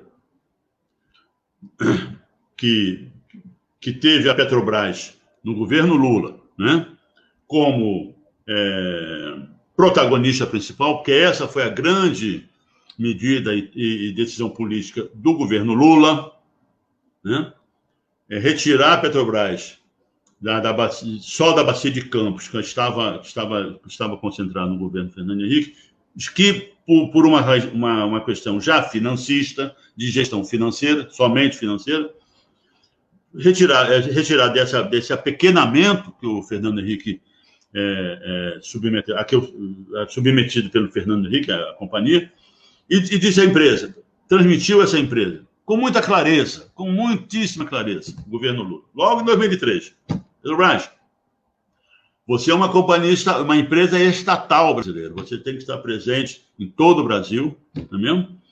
e, e recuperar a sua, o seu protagonismo na indústria petrolífera, no setor de petróleo e gás natural. Até porque, não só pelos, pelos, pelo aspecto político, né, de ser uma empresa de Estado, do Estado brasileiro, com, com, com governada, é, dirigida pelo Estado brasileiro, com visão nacional, né, até porque está na, na origem da própria companhia, da própria Petrobras, mas é porque você é a empresa mais competente que tem no Brasil sobre exploração, produção, transporte, refino e distribuição. Não é mesmo? Tem 50 anos, né? Aqui no Brasil. Naturalmente, vocês, vocês são mais competentes do que a Shell, que a Exxon, sei lá quem for, né? Que aqui só tem dois ou três, tinha naquela época dois ou três postos de, de, de gasolina. Então, a Petrobras passa, a, a, a, sai da bacia de Campos, enquanto, em, que produzia 80%, do, do, do petróleo brasileiro e, e, e, por isso a Petrobras, como agente financeiro, só se preocupava com aquela, com a bacia de Campos, e expande a sua, a sua, a sua, a sua atividade de exploração e produção. E parte para vislumbrar o crescimento do mercado, essa coisa toda, com novas refinarias. Né? Muito bem. E nós viemos para a bacia dos, fomos para a bacia do Espírito Santo, para a bacia de Santos, para Sergipe Alagoas, só para citar essas três, para o para a área marítima do Rio Grande do Norte e fizemos grandes descobertas e na Bacia de Santos acabamos por descobrir o pré-sal. Então, é, e aí a Petrobras cresce como cresceu naqueles, naquela, naquela década, gigantescamente, não é mesmo? Porque descobrimos Na Bacia do Espírito Santo, excelente. É, Campos. Em Sergipe Alagoas, uma reserva enorme de petróleo leve e gás natural. No, no, em, na, no offshore do Rio Grande do Norte também fizemos uma pequena descoberta. E nos preparávamos para a costa leste, a costa equatorial brasileira, que é muito rica também em petróleo. Né? A, Exxon fez uma descoberta grande na, na Guiana Francesa. Né? Isso a gente, a, a, o pessoal de geologia da Petrobras já já, já conhece isso muito bem e sabe que a costa equatorial também é muito prospectiva. Muito bem. Então a Petrobras cresceu e, se, e se distribuiu novamente pro, pelo país inteiro. Recompra a BR distribuidora, não é mesmo? Recompra é, é, áreas da petroquímica, quer dizer, se estabelece novamente, como eu disse, em todo o território brasileiro, como uma empresa estatal. Não é mesmo? Como uma empresa estatal. Muito bem. Com a descoberta da bacia de Santos, que estava abandonada há não sei quantos anos, não é mesmo? Descobrimos o Uruguai também. É uma coisa interessante, vocês de Santos, né? A gente, nós cariocas, eu sou carioca, nós carioca até temos um certo ciúme de vocês aí em Santos. Porque a bacia de Santos, veja só, a bacia de Santos, que é, um, é, uma, é, uma, é uma entidade geológica, né? Começa em Cabo Frio, né? Começa aí. Né? Até Cabo Frio, a bacia de Campos, do norte para o sul. Até Cabo Frio, a bacia de Campos. E a bacia de Santos começa em Cabo Frio. Começa aqui no, entre nós, cariocas, né? É onde começa a bacia de Santos. Tanto que o, o pré-sal está em frente a Copacabana, a Barra da Tijuca. Se você andar ali 300 quilômetros, vai dar no pré-sal. Não está em frente de vocês daí de São Paulo. Muito bem. Então, aí essa, essa bacia, que é a maior bacia na, no, no marítimo Guilherme, brasileiro, está ah. Guilherme, Oi. É, na verdade, pelo menos alguma coisa a gente é grande, né? Porque a bacia, a bacia de Santos começa, como você falou no Cabo Frio, vai embora aqui para o litoral sul. Vai até, vai até Laguna, em Santa Catarina, né? Passa o Paraná, mas, quer dizer, essa, essa é, é a imagem expansionista dos paulistas, né? Muito bem. Então, e bacia, essa, essa grande bacia estava abandonada. Tinha um campinho lá com merluza, como você falou, Santo, né? Estava abandonada. E aberta aos interesses da. da, da, da o, o setor estava aberto para as empresas estrangeiras, né? Explorarem. A Shell fez um furo, deu um, um furo onde é um, o, a, a, acumulação de Libra, não, não sei qual é o nome atualmente. Aliás, depois tem um comentário sobre isso. É, e parou o poço no meio do sal não teve, não teve é, é, a ousadia, né? a, a, a competência né? É, para a, atravessar dois mil metros de rocha salina. Parou o poço e deixou embaixo 10 bilhões de barris. 10 bilhões de barris. Né? E, não, e abandonou a área que depois foi, foi entrou na seção onerosa. Né? É o campo de acumulação de Libra com 10 bilhões de barris. Então, essas empresas também, elas, elas vinham para o Brasil, inclusive, isso é, é histórico, quando acabou, terminou o monopólio, elas, a Petrobras comprava os blocos, elas compravam também. Elas esperavam a Petrobras correr o risco exploratório, se descobria, elas estavam ali, como, como eu disse, verdadeiros corsários no, no mar territorial brasileiro, esperando uma oportunidade para dar o bote. Está entendendo? É, são corsários porque são ligados a seus governos, né? como eram os corsários, diferentes dos piratas, né? que eram freelancers. Né? Muito bem. Então, a Bacia de Santos, a Bacia de Santos estava ali. E nós, com a orientação, repito, com a orientação direta do governo Lula, da presidenta da, da depois presidenta Dilma, ministra da Energia, nós expandimos e viemos a, a, a, a descobrir o pré-sal. É, é, claro que não era para a área de exploração da Petrobras se que vinha, que vinha estudando as bacias brasileiras como todos desde sempre, né? Quer dizer, a descoberta do pré-sal foi produto de uma decisão política, é verdade, mas baseada na competência da companhia de 50 anos de formação de pessoal, de, de, de em alto nível. A Petrobras tem uma, uma capacitação é, científica e tecnológica na área de produção, de exploração e produção, mas na área de refino também, nas outras áreas também. É uma empresa que, né? É, investe pesadamente na formação de seus quadros técnicos. Né? E descobrimos o pressão. Descobrimos o pressão E dentro, quando a gente assumiu, sabe, Sandro? Só para eu vou responder a tua pergunta, né? Quando a gente, a gente assumiu em 2003, tinha fechado o distrito de Itajaí, em Santa Catarina, e a, e a área do Espírito Santo estava, já estava com os dias contados, a, a unidade de Vitória. Né? As, as, as áreas terrestres né, é, do Rio Grande do Norte, Sergipe, Alagoas e, e, e Bahia, também estavam sob um, um regime de, de esvaziamento, porque realmente precisava de investimentos com grande risco exploratório, e era um banco, já na, antes do o Fernando Henrique já transformou a, a Petrobras num, num banco, até quis dar o nome de Petrobras, né, com aquele Rachistu e tudo mais. Muito bem.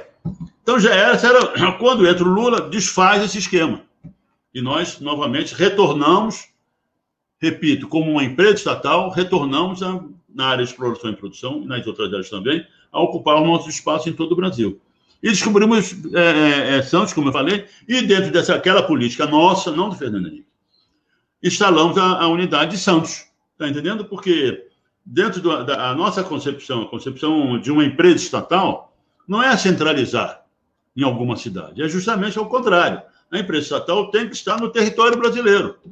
Então, nada mais justo do que para na, na área de, em toda a área, mas eu estou falando sobre a área de exploração e produção. Nada mais justo porque em que havendo uma atividade, um programa exploratório de médio e longo prazo numa determinada área, você crie lá uma, uma unidade, né? Que esteja diretamente ligada àqueles objetivos e, por isso, muito mais comprometida, em termos de, de dedicação horária, inclusive, a, a perseguir aqueles objetivos daquela, daquele local. Não é mesmo?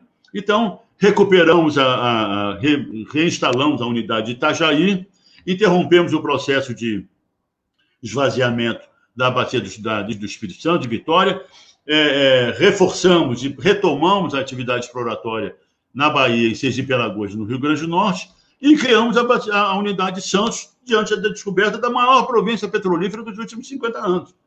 Não, não, que não, tinha que ter, por parte de uma empresa estatal, uma atenção especial, está entendendo?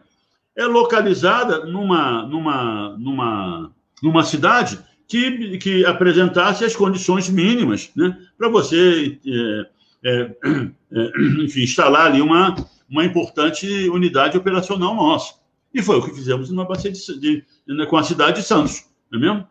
E, e confesso, não é confesso, eu reconheço que tivemos sempre uma excelente relação com a prefeitura de Santos, né? com o prefeito lá, com o secretário de Desenvolvimento Econômico, gente, enfim, né?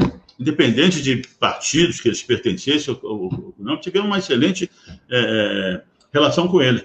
E aí foi. Né? Muito bem. Essa mesa, os caras viraram essa mesa.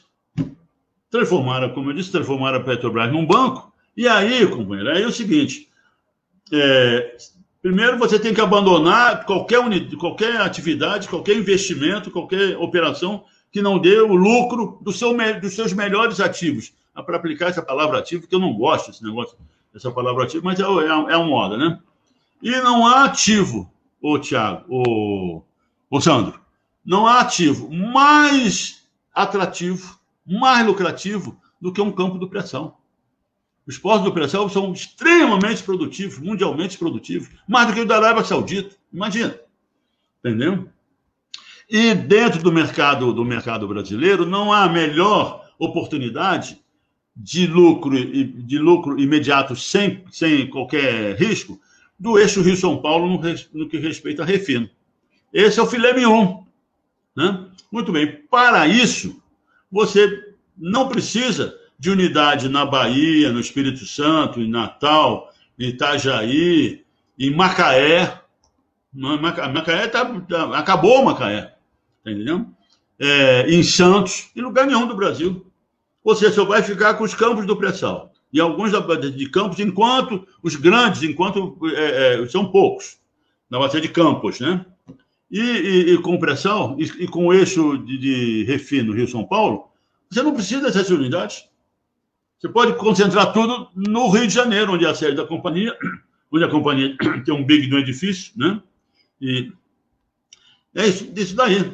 E o seguinte, e isso aí vai ser é o melhor negócio financeiro do mundo. Está entendendo? Então, é, eles, estão, eles estão sendo extremamente competentes nesse, nesse aspecto. Fecha tudo, vende tudo que não seja, cuja lucratividade e, e, e risco não seja igual ou semelhante aos, aos campos do pressão. Está entendendo? Não vou me preocupar com o empregado. Pessoal de Mataripe, lá, são empregados e fazem greve. Não, não quero mais saber disso. E em relação às relações trabalhistas, a mesma coisa. Está entendendo? Então, é, eu ficar com o filé mignon financeiro da, da, da companhia, da, da, da empresa, da, da, instituição, com o menor número de pessoas possíveis, possível, e, e, e, e sem, com, a, com, as relações trabalhistas extremamente é, é, reduzidas, né, por causa disso, dessa redução, também com a, o problema da, da, da, assistência médica de saúde está sendo revisto, tá entendendo? E o problema da PETS também vai, caminha para privatização, esse é, o, esse é, o, esse é o, a finalidade é, terminal deles. Então, a unidade de Santos entrou nessa, tá entendendo? E eu só vou fazer o último comentário, o seguinte, porque em exploração e produção, meus amigos, é o seguinte, é, e que nos diferem da engenharia, né, o, o Douglas, né? É o seguinte, exploração e produção, é, é, o pessoal conta né, que quando dois geólogos concordam, é, certamente. Ah, não, desculpe, né?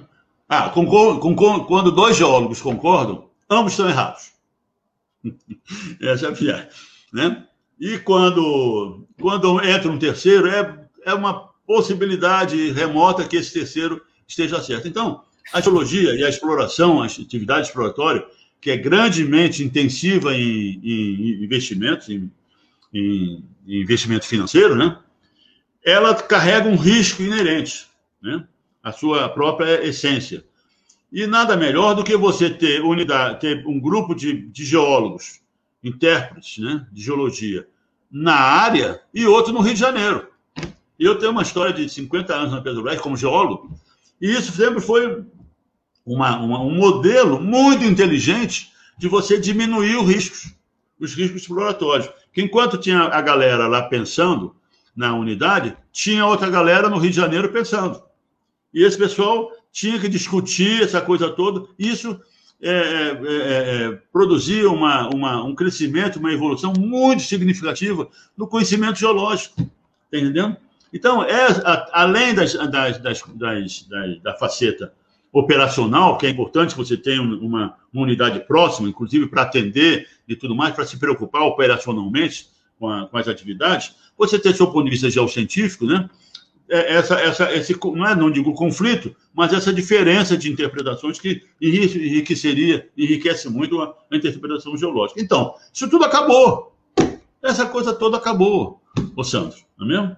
Guilherme, Eles só para ficar claro, se a gente Isso. não tiver uma mudança de política a curto prazo, é, a, a unidade de negócios aqui de Santos está com os dias contados.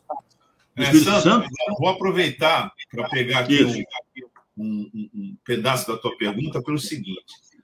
Você tem dito, Guilherme, dentro desse contexto que o Sandro apresenta, que a gente vai ter que, se quiser voltar né, a ter a Petrobras, a gente vai ter que tomar medidas de caráter político é, muito, vamos dizer, determinadas. E você conta né, a sua experiência é, quando você trabalhou no Iraque. Né? Isso, isso. O que, o que se passou lá no Iraque, que você isso marcou muito você, né, com relação a essa essa, essa, essa, na verdade, essa relação entre Estado e empresa, que trata de é, riquezas minerais ou, enfim, ativos, palavra que você não, não, inclusive, critica, e que podem servir para uma soberania energética. Então, aproveitando essa pergunta do Sandro, é, e diante de tudo que você expôs, Isso. como é que você avalia a reversão desse quadro que transformou a Petrobras numa é, peça do capital financeiro internacional. Como é que você avalia? Muito bem. É possível é, isso? Isso mesmo. Porque, vamos lá. Douglas e, e, e, Sandro, e os nossos, Tânia e os nossos ouvintes que estão participando. Energia, né? O pessoal do MAB, do Movimento Atingidos pelas Barragens, energia não é mercadoria. Energia não é mercadoria. Tá entendendo? Energia é a base de, um, de, de qualquer projeto nacional que tenha o desenvolvimento industrial, científico e tecnológico, né? Na sua, no seu escopo, no, nos seus objetivos qualquer projeto de, de, de desenvolvimento nacional soberano, não é mesmo? E nós, como eu falei, nós sempre fomos capengas de energia. Então, sempre dependendo e tudo mais, até que descobrimos o pré-sal. O pré-sal dá ao Brasil a base energética suficiente, e isso participou da. O governo, os nossos governos foram extremamente é, claros e, e, e, decisivos, concretamente decisivos nesse, nesse, nesse particular, entender isso e transforma o pré-sal, aprova o novo marco regulatório do pré-sal, colocando a, Petrobras como, como operadora única, porque é operador. Ah, porque esse negócio da operadora única foi a primeira coisa que caiu lá com, com aquele projeto do Serra, né? Se negociou, ah, vai perder, então é, dá à Petrobras a, a, a, a condição de é, escolher se quer ser operadora ou não. Por que, que é operadora única? Por que eles foram em cima? Por que, que eu recebi o cônsul norte-americano dizendo, diretor, mas as nossas empresas querem participar da operação aí do pré-sal, essa coisa toda, diplomaticamente, claro, cada um jeito, né? né? E... Mas por que, que houve a grande pressão contra a operação única? Porque é o operador único, o operador que decide engenharia, tecnologia, equipamento, tudo. Né? Os outros e apresenta a fatura. E os outros pagam. Né? Então, o pré-sal era a grande oportunidade de nós, efetivamente, é, uma companhia integrada de energia, como nós éramos, né? prover o país de uma base energética, de uma base energética no que respeita a combustíveis fósseis, né? segura, é, de, a, a longo prazo e a preços baratos, a preços que não nos interessavam, quanto é que o petróleo está no, no, exterior? Por quê? Nós estamos autossuficientes, temos um país para desenvolver. Nós temos que botar o menor preço possível para esse país desenvolver com a indústria nacional. O, o, o marco do pré-sal veio garantir né, o conteúdo nacional. Então, Douglas, isso tudo estava dentro de um contexto de um projeto de país, de um projeto soberano de país. Né? Muito bem. Mas do outro lado da mesa, onde está o, tá o poder mesmo, né? e está a inteligência, muito por sinal, né? bom, esses caras passaram do limite, não é mesmo? Esses caras passaram do limite e temos que resolver essa parada, não é? E isso em, em termos é, que nós utilizamos, não, não, não, não, não um professor universitário, mas temos que resolver essa parada, não é mesmo? E deu no que deu. E temos que resolver essa parada aí, e isso é todo mundo conhece. Aí criaram o tal de lawfare, né? rasgaram a Constituição, passaram por cima do contrator e deu, e, e deu nisso. Só que tem o seguinte, aí vou responder a tua pergunta, Douglas. É o seguinte, aí, não, vamos fazer isso tudo mais agora, só que tem o seguinte, em 2018 tem uma eleição, meus amigos. E tem um cara que vai vencer essa, essa eleição. Né? E esse cara é o cara que, que, que nos peitou, né? inclusive criou o tal de BRICS aí e tudo mais. Né? Esse cara não pode ser eleito. Mas como é que não vai ser eleito? Ele vai concorrer e vai ganhar. Então tira ele da eleição. E foi o que fizeram. Não foi mesmo. Isso aí está na cara. É uma, é, abriram as nossas as entranhas da justiça brasileira e né? está aí. Está entendendo? Então, tiraram Lula, essa vergonha mundial da justiça brasileira. Nós estamos passando um vexame internacional. A nossa cidadania tá sendo, foi, foi, foi diminuída. Eu, como brasileiro, me sinto revoltado contra isso. Eu tenho amigos no exterior que dizem, Estrela, como é possível o que está acontecendo no Brasil? Vocês tinham uma imagem de país, né?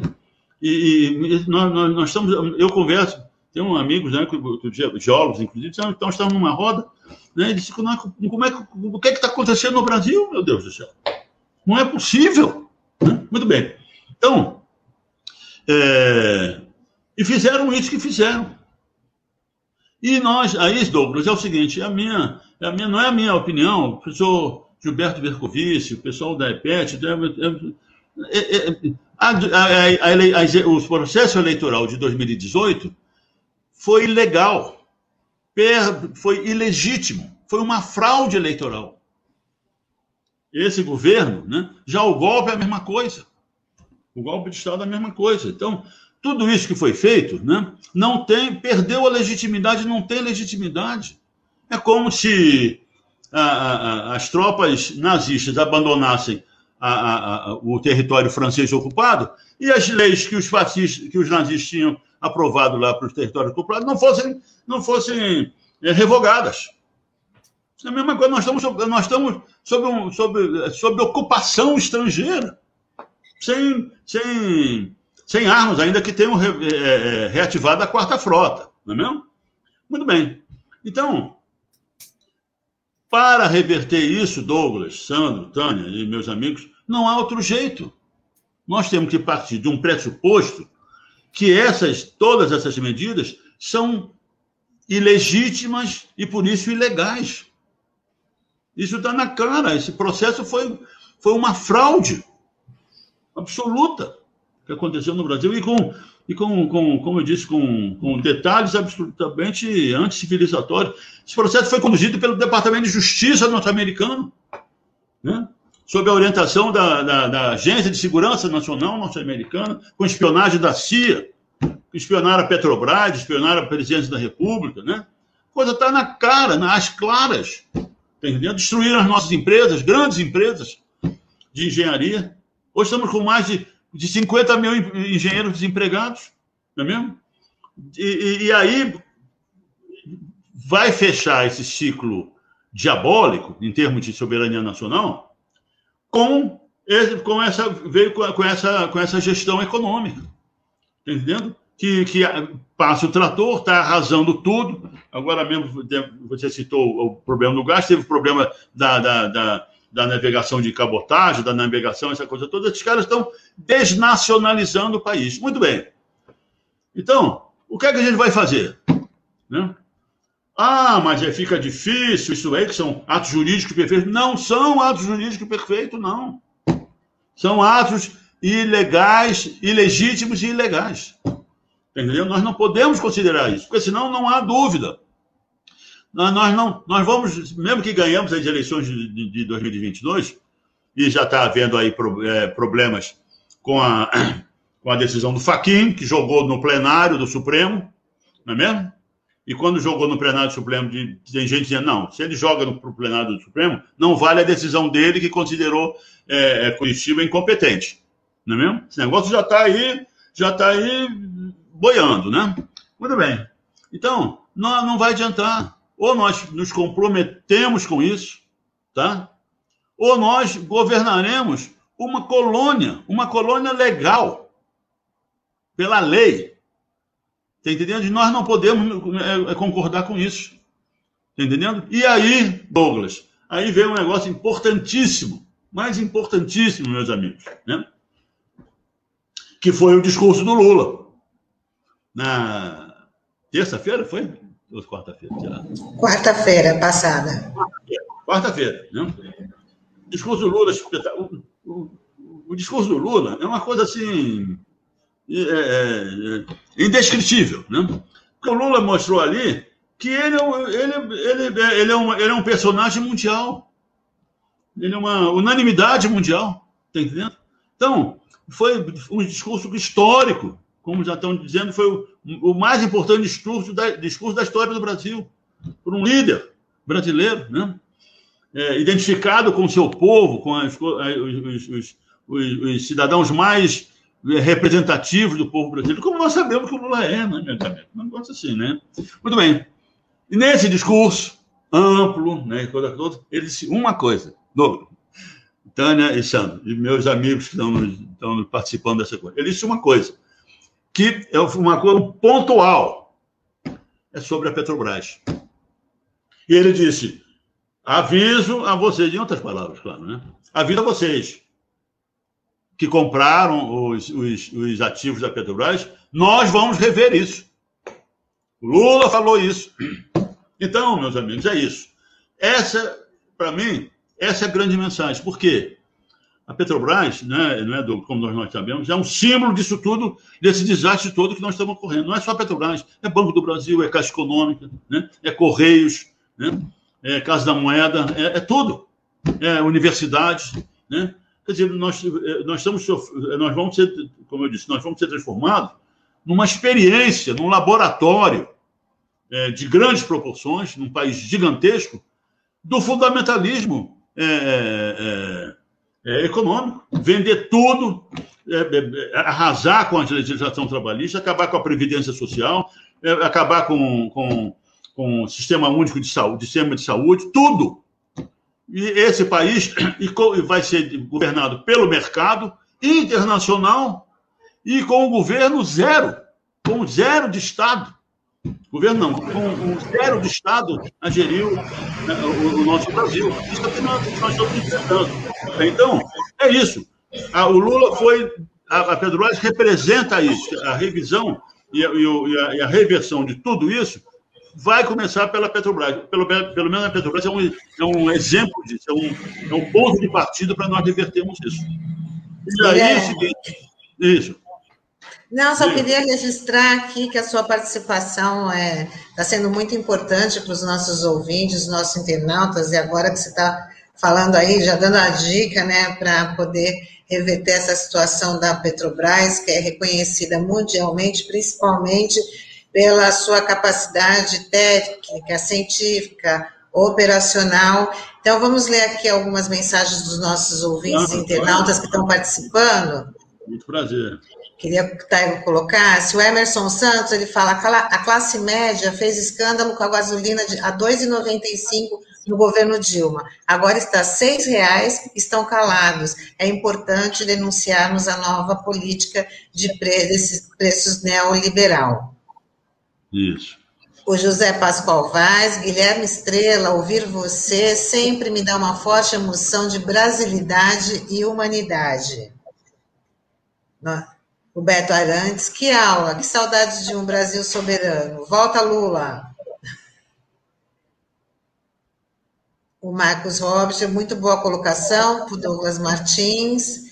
A Cidinha Santos, ela fala: talvez a Petrobras seja a grande salvadora nacional, a única que pode trazer o desenvolvimento para o país de verdade. A Petrobras precisa voltar a investir com o máximo de conteúdo local para desenvolver o nosso país e gerar renda e imposto e não desenvolver o país dos outros. Você concorda, né, Guilherme? Claro, claro. O Marcos Robert, estamos abrindo mão da soberania e cultivando miséria. E a Sandra do, do, de Amorim do Corisco, é, ela, o MPF do Paraná cobra da Petrobras medida para reativar e produzir oxigênio, que é, é por conta do colapso na saúde, hospitalar. Oportunidade para, para, para reativar. É possível? É possível, Guilherme? Ah, desculpe, mas eu não, não, não, não, não conheço os assuntos de, de, de, de refino, essa coisa toda. Eu realmente não conheço, desculpe. Né? Guilherme, mas tem aí. Verdade, dos aspectos técnicos e científicos dessa, dessa matéria. Desculpe. Tem mais aí. E, tem mais, né? e a Cidinha Santos fala: ninguém lembra que foi tecnologia desenvolvida pelos geólogos e engenheiros da Petrobras que a técnica da empresa ganhou das empresas do mundo inteiro, ganhar os maiores prêmios nestas, nesta área e nós estamos jogando tudo fora, entregando toda a nossa tecnologia para os grupos estrangeiros, quando poderíamos estar desenvolvendo e utilizando essa riqueza para produzir plataformas, mesmo que sejam mais caras, e não mandar fazer na China, pois temos condições para construí-las. Reforçando aí a capacidade técnica da, da Petrobras no seu, né, no seu corpo técnico, científico, operacional, tecnológico. Isso, eu só quero, muito boas, são excelentes as, as intervenções aí da, dos nossos participantes. Vou tocar em dois pontos. Primeiro, no preço dos combustíveis. Né? É o seguinte: o, o, nosso governo, o governo Lula, Lula e Dilma, eles reunificaram a Petrobras num sistema é, integrado, né? É, que, que o Gabriel chama com perfeição, né? de, de empresa integrada de energia. Não é mesmo? O governo transformou a Petrobras numa empresa integrada de energia. Quer dizer, pela sua, pelo seu, pela sua importância estratégica, claro, né, produzindo energia, desde a da área de exploração, de, da, de, da, produção, exploração e produção de hidrocarbonetos, até a distribuição, não é mesmo? até a área de petroquímica. Todas, todas as, as, as extremidades do sistema industrial ligadas à nossa atividade principal. Paralelamente, também acompanhando uma tendência mundial, na área de, de combustíveis renováveis, de fontes renováveis, não é mesmo? E, então, é, se estabeleceu essa empresa integrada. Qual é a vantagem de uma empresa integrada? É porque ela é uma corrente de elos é, interligados, claro, e presos uns aos outros, e no que, que, que, que, que depende para sua sustentação a longo prazo da rentabilidade de todo o sistema. Não é mesmo? Quer dizer, não é da rentabilidade de um elo por elo, porque esse é, esse, é esse modelo aí que, que, que esquartejou a Petrobras, né, que vendeu, inclusive, parte importante desses elos. Né? Então, é, é o seguinte: é, é, essa, essa estrutura por elos integrada é, é chamada pelos economistas como um sistema anticíclico. Quer dizer, não depende dos ciclos da economia que nem sempre atingem todo o sistema. E atingem uns elos, outros elos não, essa coisa toda. E isso, quando, quando um elo está ligado ao outro, no final das contas, compensa. Né? Compensa e garante a sustentabilidade a longo prazo. Não é mesmo? Então, com a descoberta do pré-sal, né, que, que produz é, é, óleo e gás a preços muito baixos, mas muito baixos. É, e mesmo com a, já, já com, a, com a, a bacia de Campos, né, o governo administrava os preços finais ao, ao, ao consumidor. Por quê? Preço de combustível, claro, todos nós sabemos, faz parte de uma política pública de controle da inflação, de desenvolvimento social, essa coisa toda, é um negócio é, de, uma, de, uma, de uma dimensão muito grande do ponto de vista social e econômico, não é mesmo? E com uma empresa, uma empresa que distribui em todo o Brasil. Quer dizer, o preço da gasolina é, na, num posto aqui do Rio de Janeiro era o preço da gasolina lá em Benjamin Constant, na fronteira com a Colômbia. Era o mesmo preço. Você vai ver o preço para levar um litro de gasolina para Benjamin Constant, o custo que o custo que isso tem. Mas custava o mesmo preço de um posto de gasolina em frente à refinaria de, de Paulínia. Né? Então, essa é a gestão integrada do sistema. E nessa, com, com, a, a, a, com os grandes campos da Bacia de Campos e com os, as descobertas no pré-sal, não interessa quanto é que está o preço no, no, mercado internacional. Nós não vamos. Só interessa para isso na, quando nós tivermos excedente de exportação. Né? Mas para abastecimento no mercado brasileiro de energia, que é um fator estratégico para o desenvolvimento científico, tecnológico, industrial brasileiro, né? não vai nos interessar o que está lá fora. Nós podemos ofertar energia barata. Nos Estados Unidos, no, na, na, passagem do século XIX para o XX, é, é, os Estados Unidos produziam 3 milhões de barris por dia, com gasolina baratíssima. Foi isso que, que, que explodiu a, o, o poder industrial norte-americano. É a mesma coisa do, do, do, carvão na Inglaterra, o carvão barato, e nos Estados Unidos também. Quer dizer, você, é, é, o Estado, o país, a sociedade explorava os seus bens naturais em seu próprio favor.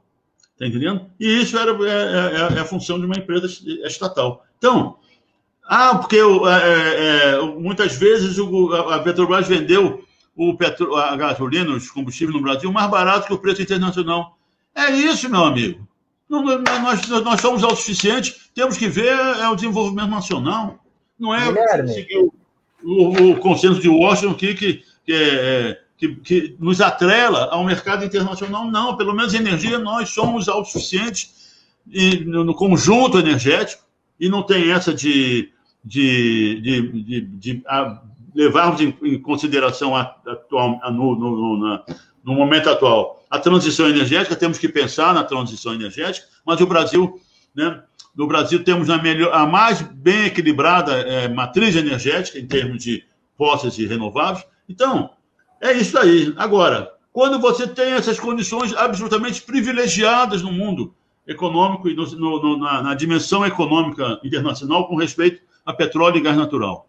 Você vai se submeter a variações no, no, no mercado internacional? Não, você mete lá no, no, no, consumidor o menor preço possível, a cada momento, o menor preço possível. Não, Eu, Guilherme, não, é, dia desculpa dia. te cortar. É, e como, emendando nesse assunto, como é que você vê essa questão desse preço do gás de cozinha, né? Que é um, é um item que é essencial na vida das pessoas, mas a gente está voltando à era paleolítica aqui, né? As pessoas estão fazendo fogueira em casa, enfim, né? Como é que você vê essa situação aí? Mas é, é, mesmo, é isso mesmo, Sandro, ô, ô, Sandro, é isso mesmo. Quer dizer, não, o gás de cozinha tem que ter preço internacional.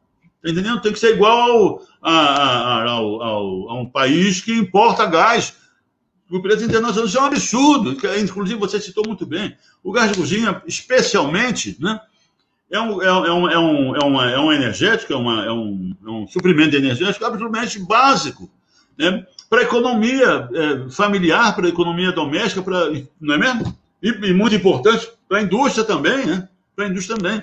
O gás de cozinha a 80, 90 reais, isso é um absurdo total.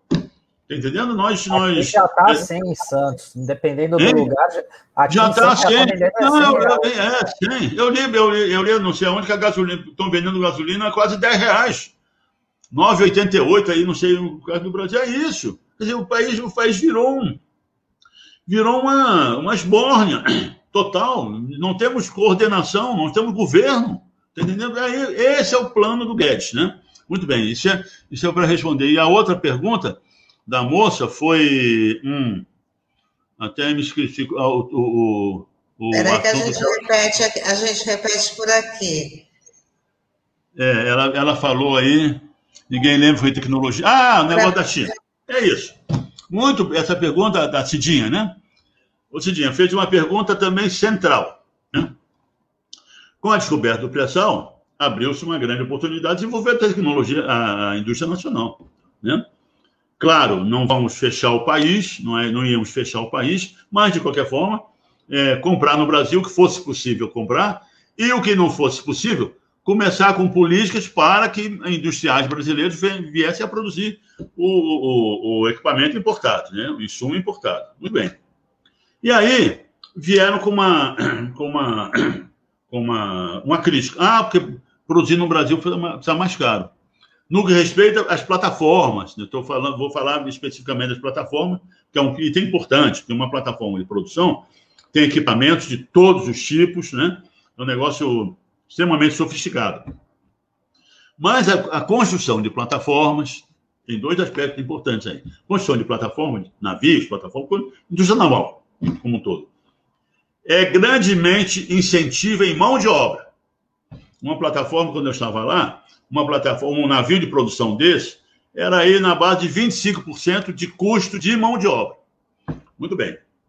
E aí, nós não vamos construir no Brasil. Claro, vamos construir Brasil. Ele vai precisar de 50%. O é que a gente vai mandar isso para a China, para Singapura, para a Coreia? Vamos construir no Brasil. E aí a construção no Brasil é mais cara. É verdade, é mais cara. Sabe por quê? E eu visitei. Porque em Singapura e no Golfo Pérsico, né, na, na, estaleiros do Golfo Pérsico, né? E também um pouco na China e também um pouco na Coreia, tá entendendo? Mas principalmente em Singapura e no Golfo Pérsico, eles utilizam mão de obra semi-escrava. Em Singapura, de malaios, e no Golfo Pérsico, de indianos e paquistaneses. E o, e o custo de mão de obra é 25% do, do preço de uma plataforma. E no Brasil, quando a gente re, é, é reativou os nossos estaleiros, e eu almocei, né? Tinha, tinha restaurante, a relação capital-trabalho muito mais civilizada do que lá.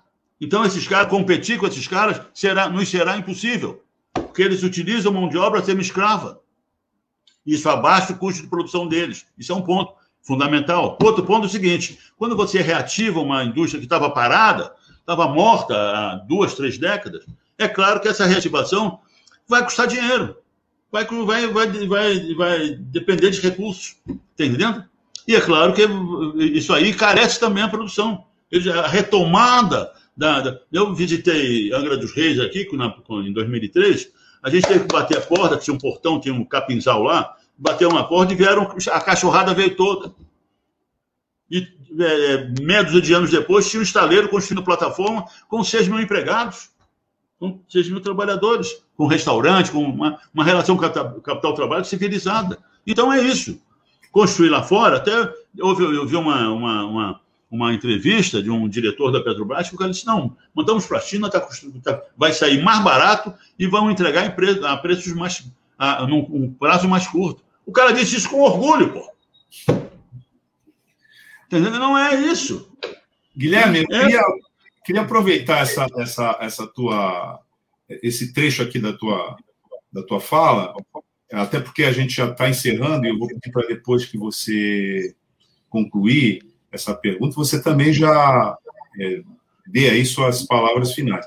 Mas, assim, você participou, e eu quero recuperar isso para quem, quem nos acompanha pelo rádio, na 93.3 FM, e também para quem nos acompanha aqui pelas plataformas digitais.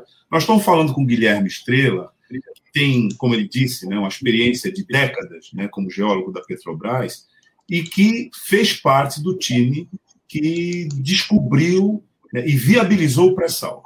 Né? Então, a importância do Guilherme é uma importância da experiência histórica pessoal e da visão, como a gente acompanhou aqui, de nação que ele tem e que é, qualifica muito essa entrevista. E uma passagem importante, que é isso que eu quero te perguntar, se deu com a imprensa brasileira, quando nós descobrimos os poços do pré-sal, particularmente na sua atuação aqui, no que você já falou, na bacia expansionista paulista, a bacia de Santos, né? E a imprensa desdenhou. Né? Primeiro disse que não era isso, segundo disse que era isso, mas o petróleo era de má qualidade, depois disse que não, o petróleo pode até ser é, é, refinável, mas a Petrobras não tem condições técnicas de fazer prospecção a esse nível da camada pré-sal. Então, vários momentos de questionamento que a imprensa teve.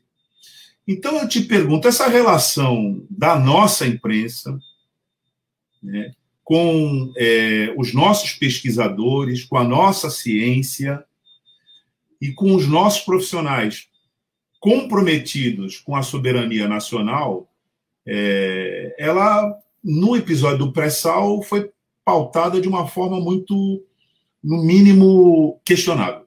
Eu queria que você comentasse isso, que você, essa experiência que você viveu, né, e o papel da informação e da comunicação dessas é, conquistas para o nosso povo e como isso repercute no quadro que você colocou aí da falta de percepção do que realmente está acontecendo conosco. E aí já pedia para você é, ir também, depois disso, concluindo a tua é, essa entrevista nossa, que já pelo, pelo nível que a gente coloca aqui, é muitíssimo importante aqui na RBA Litoral. Então, porque é, são as comunicações né, é, que, que levam informação e levam informações que fazem o leitor, o cidadão, refletir né, sobre aquilo que está acontecendo na sociedade, sobre a sua, né, no município, no estado, no país e no mundo, né? Então as comunicações são extremamente importantes, né? Porque é parte da formação de cidadania, uma cidadania verdadeira e, e baseada em fatos reais, né? Em análises, é, enfim, consistentes, né, da realidade, né? Muito bem. E o que acontece no Brasil? Só para terminar. E não é por, por outra coisa, né? Não é por outro motivo, né? que o que, o que, o que as ditaduras sempre fazem em todo mundo é proibir as pessoas de se reunirem. Né? Eu fiz parte da, da direção da Sociedade Brasileira de Geologia na ditadura, né? e, e tínhamos um, um, uma sede ali no centro da cidade, e de vez em quando a gente tinha notícias que agentes de segurança e tudo mais, porque como não, não tínhamos liberdade de discutir política em partidos políticos, com liberdade, né, meu? discutir partido, partidos, com, em partidos políticos, ou em organizações, ou em, em, em, em encontros políticos, a sociedade, pelo menos a sociedade na, na área de técnico científica, discutia política nas suas associações profissionais, né? científicas profissionais. Muito bem. Então, a informação é fundamental. Né? E hoje nós estamos vendo. Né? E os grandes meios de, de, da imprensa brasileira, não é mesmo? Os grandes meios. Quais são os grandes meios da imprensa brasileira? É o Globo, é o Estadão, a Folha, o pessoal lá de, da RBS tudo mais. Quer dizer, essa, essa estrutura gigantesca de informação que monopoliza, essa que é a verdade, que, que monopoliza, e, e, pelo menos até muito recentemente, né, a, a informação que chega ao cidadão comum. Então, esse pessoal constrói as opiniões do cidadão comum de acordo com seus interesses. E quais são os interesses desse grupo de, de, de, de pessoas e de suas empresas?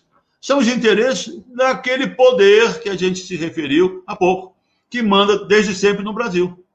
Não é mesmo?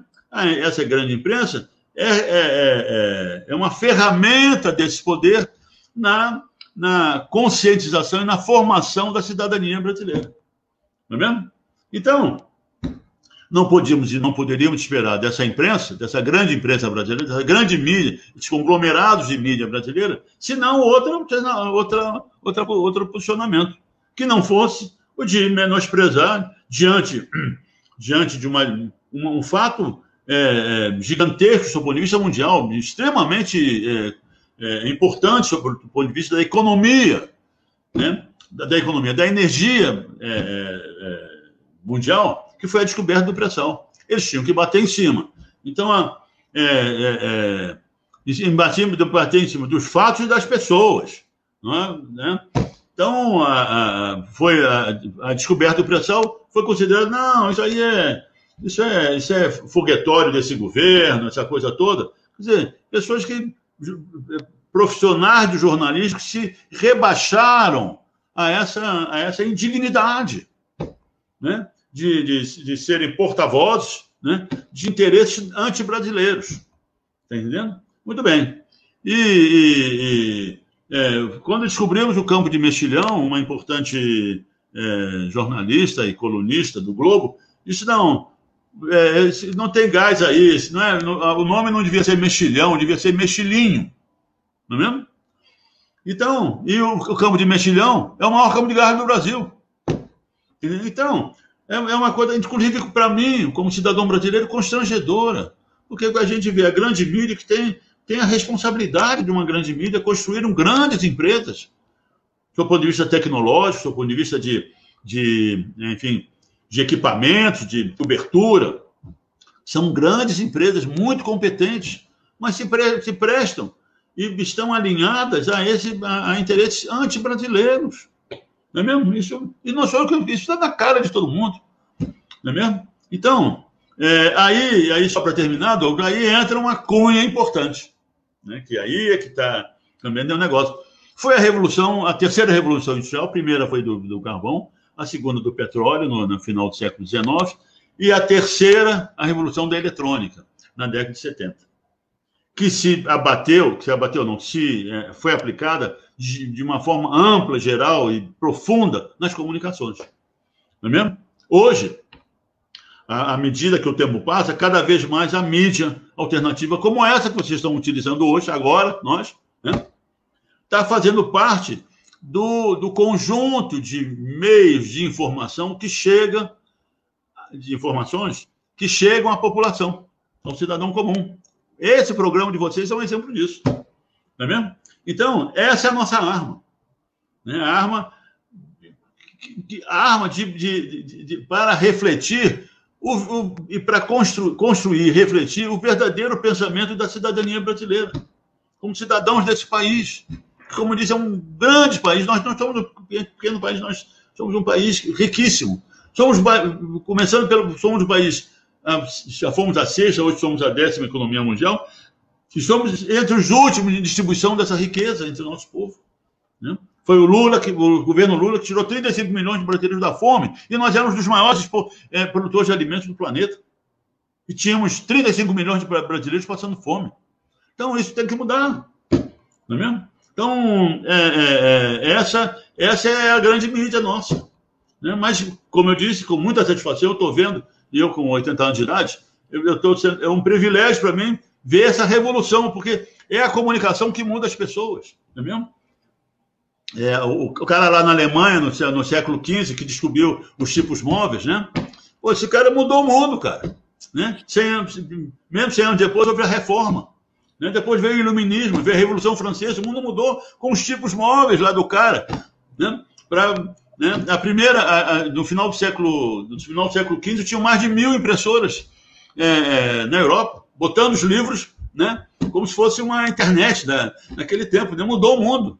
A primeira impressora brasileira né? veio no século XVII, eu acho, no início do século XVII, com os holandeses para Olinda. Mas logo depois teve a Batalha dos Guararapes, tomamos os, e expulsamos os holandeses. Sabe o que, é que eles fizeram com a impressora? Puseram no navio e afundaram na, na, na, no mar. Né? Então, é isso. A comunicação é, é uma arma absolutamente gigantesca, né? central da democracia.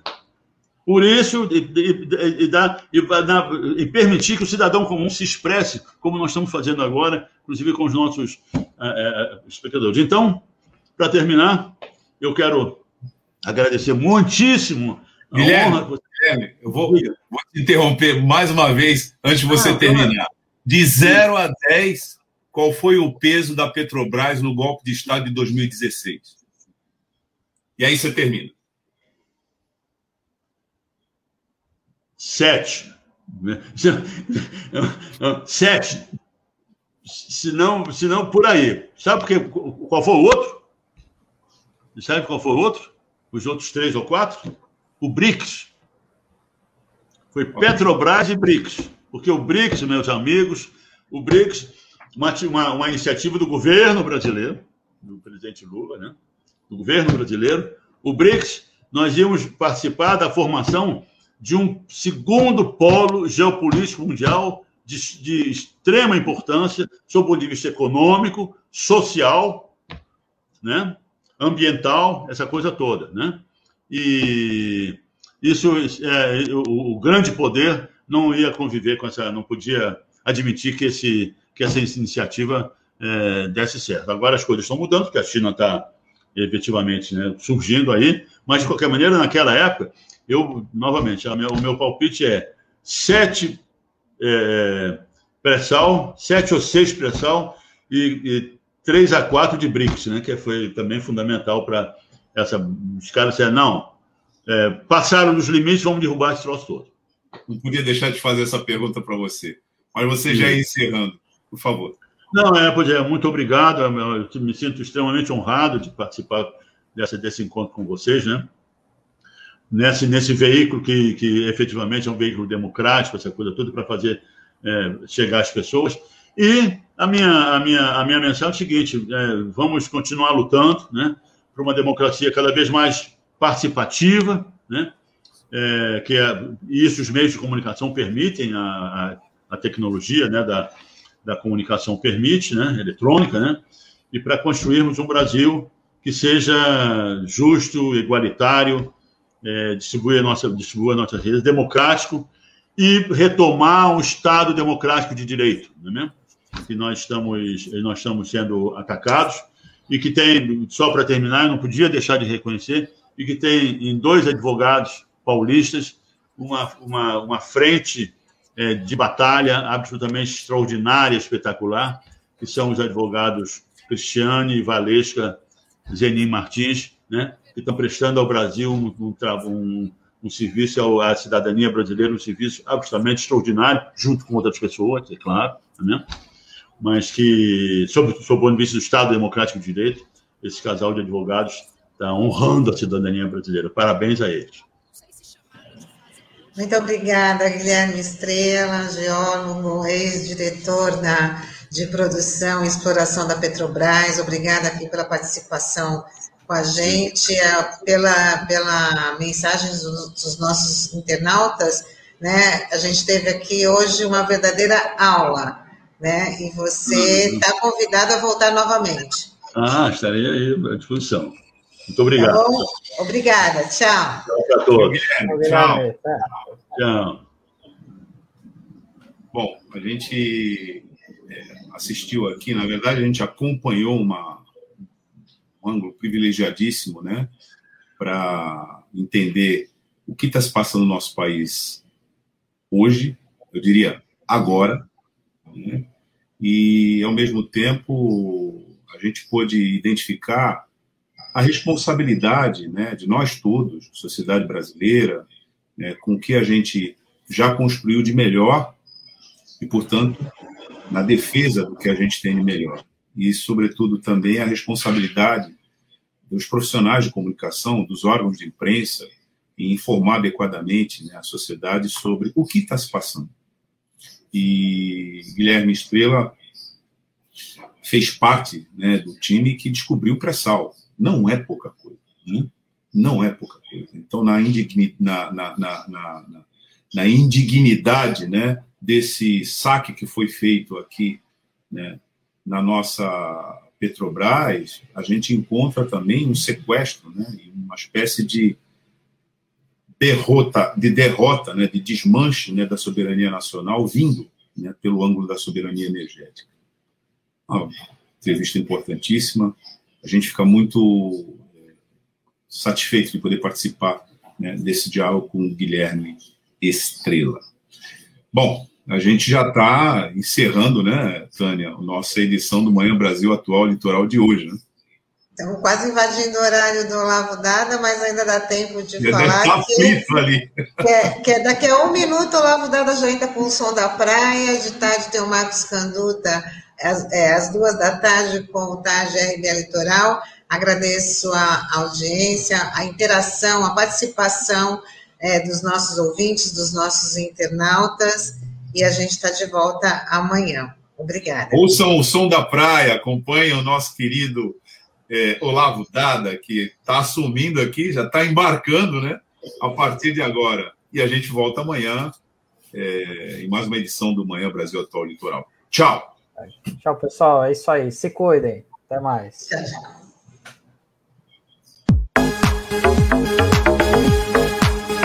A Rádio Brasil Atual Litoral é uma realização da Fundação Setaporte, apoio cultural do Sindicato Setaporte. Thank you.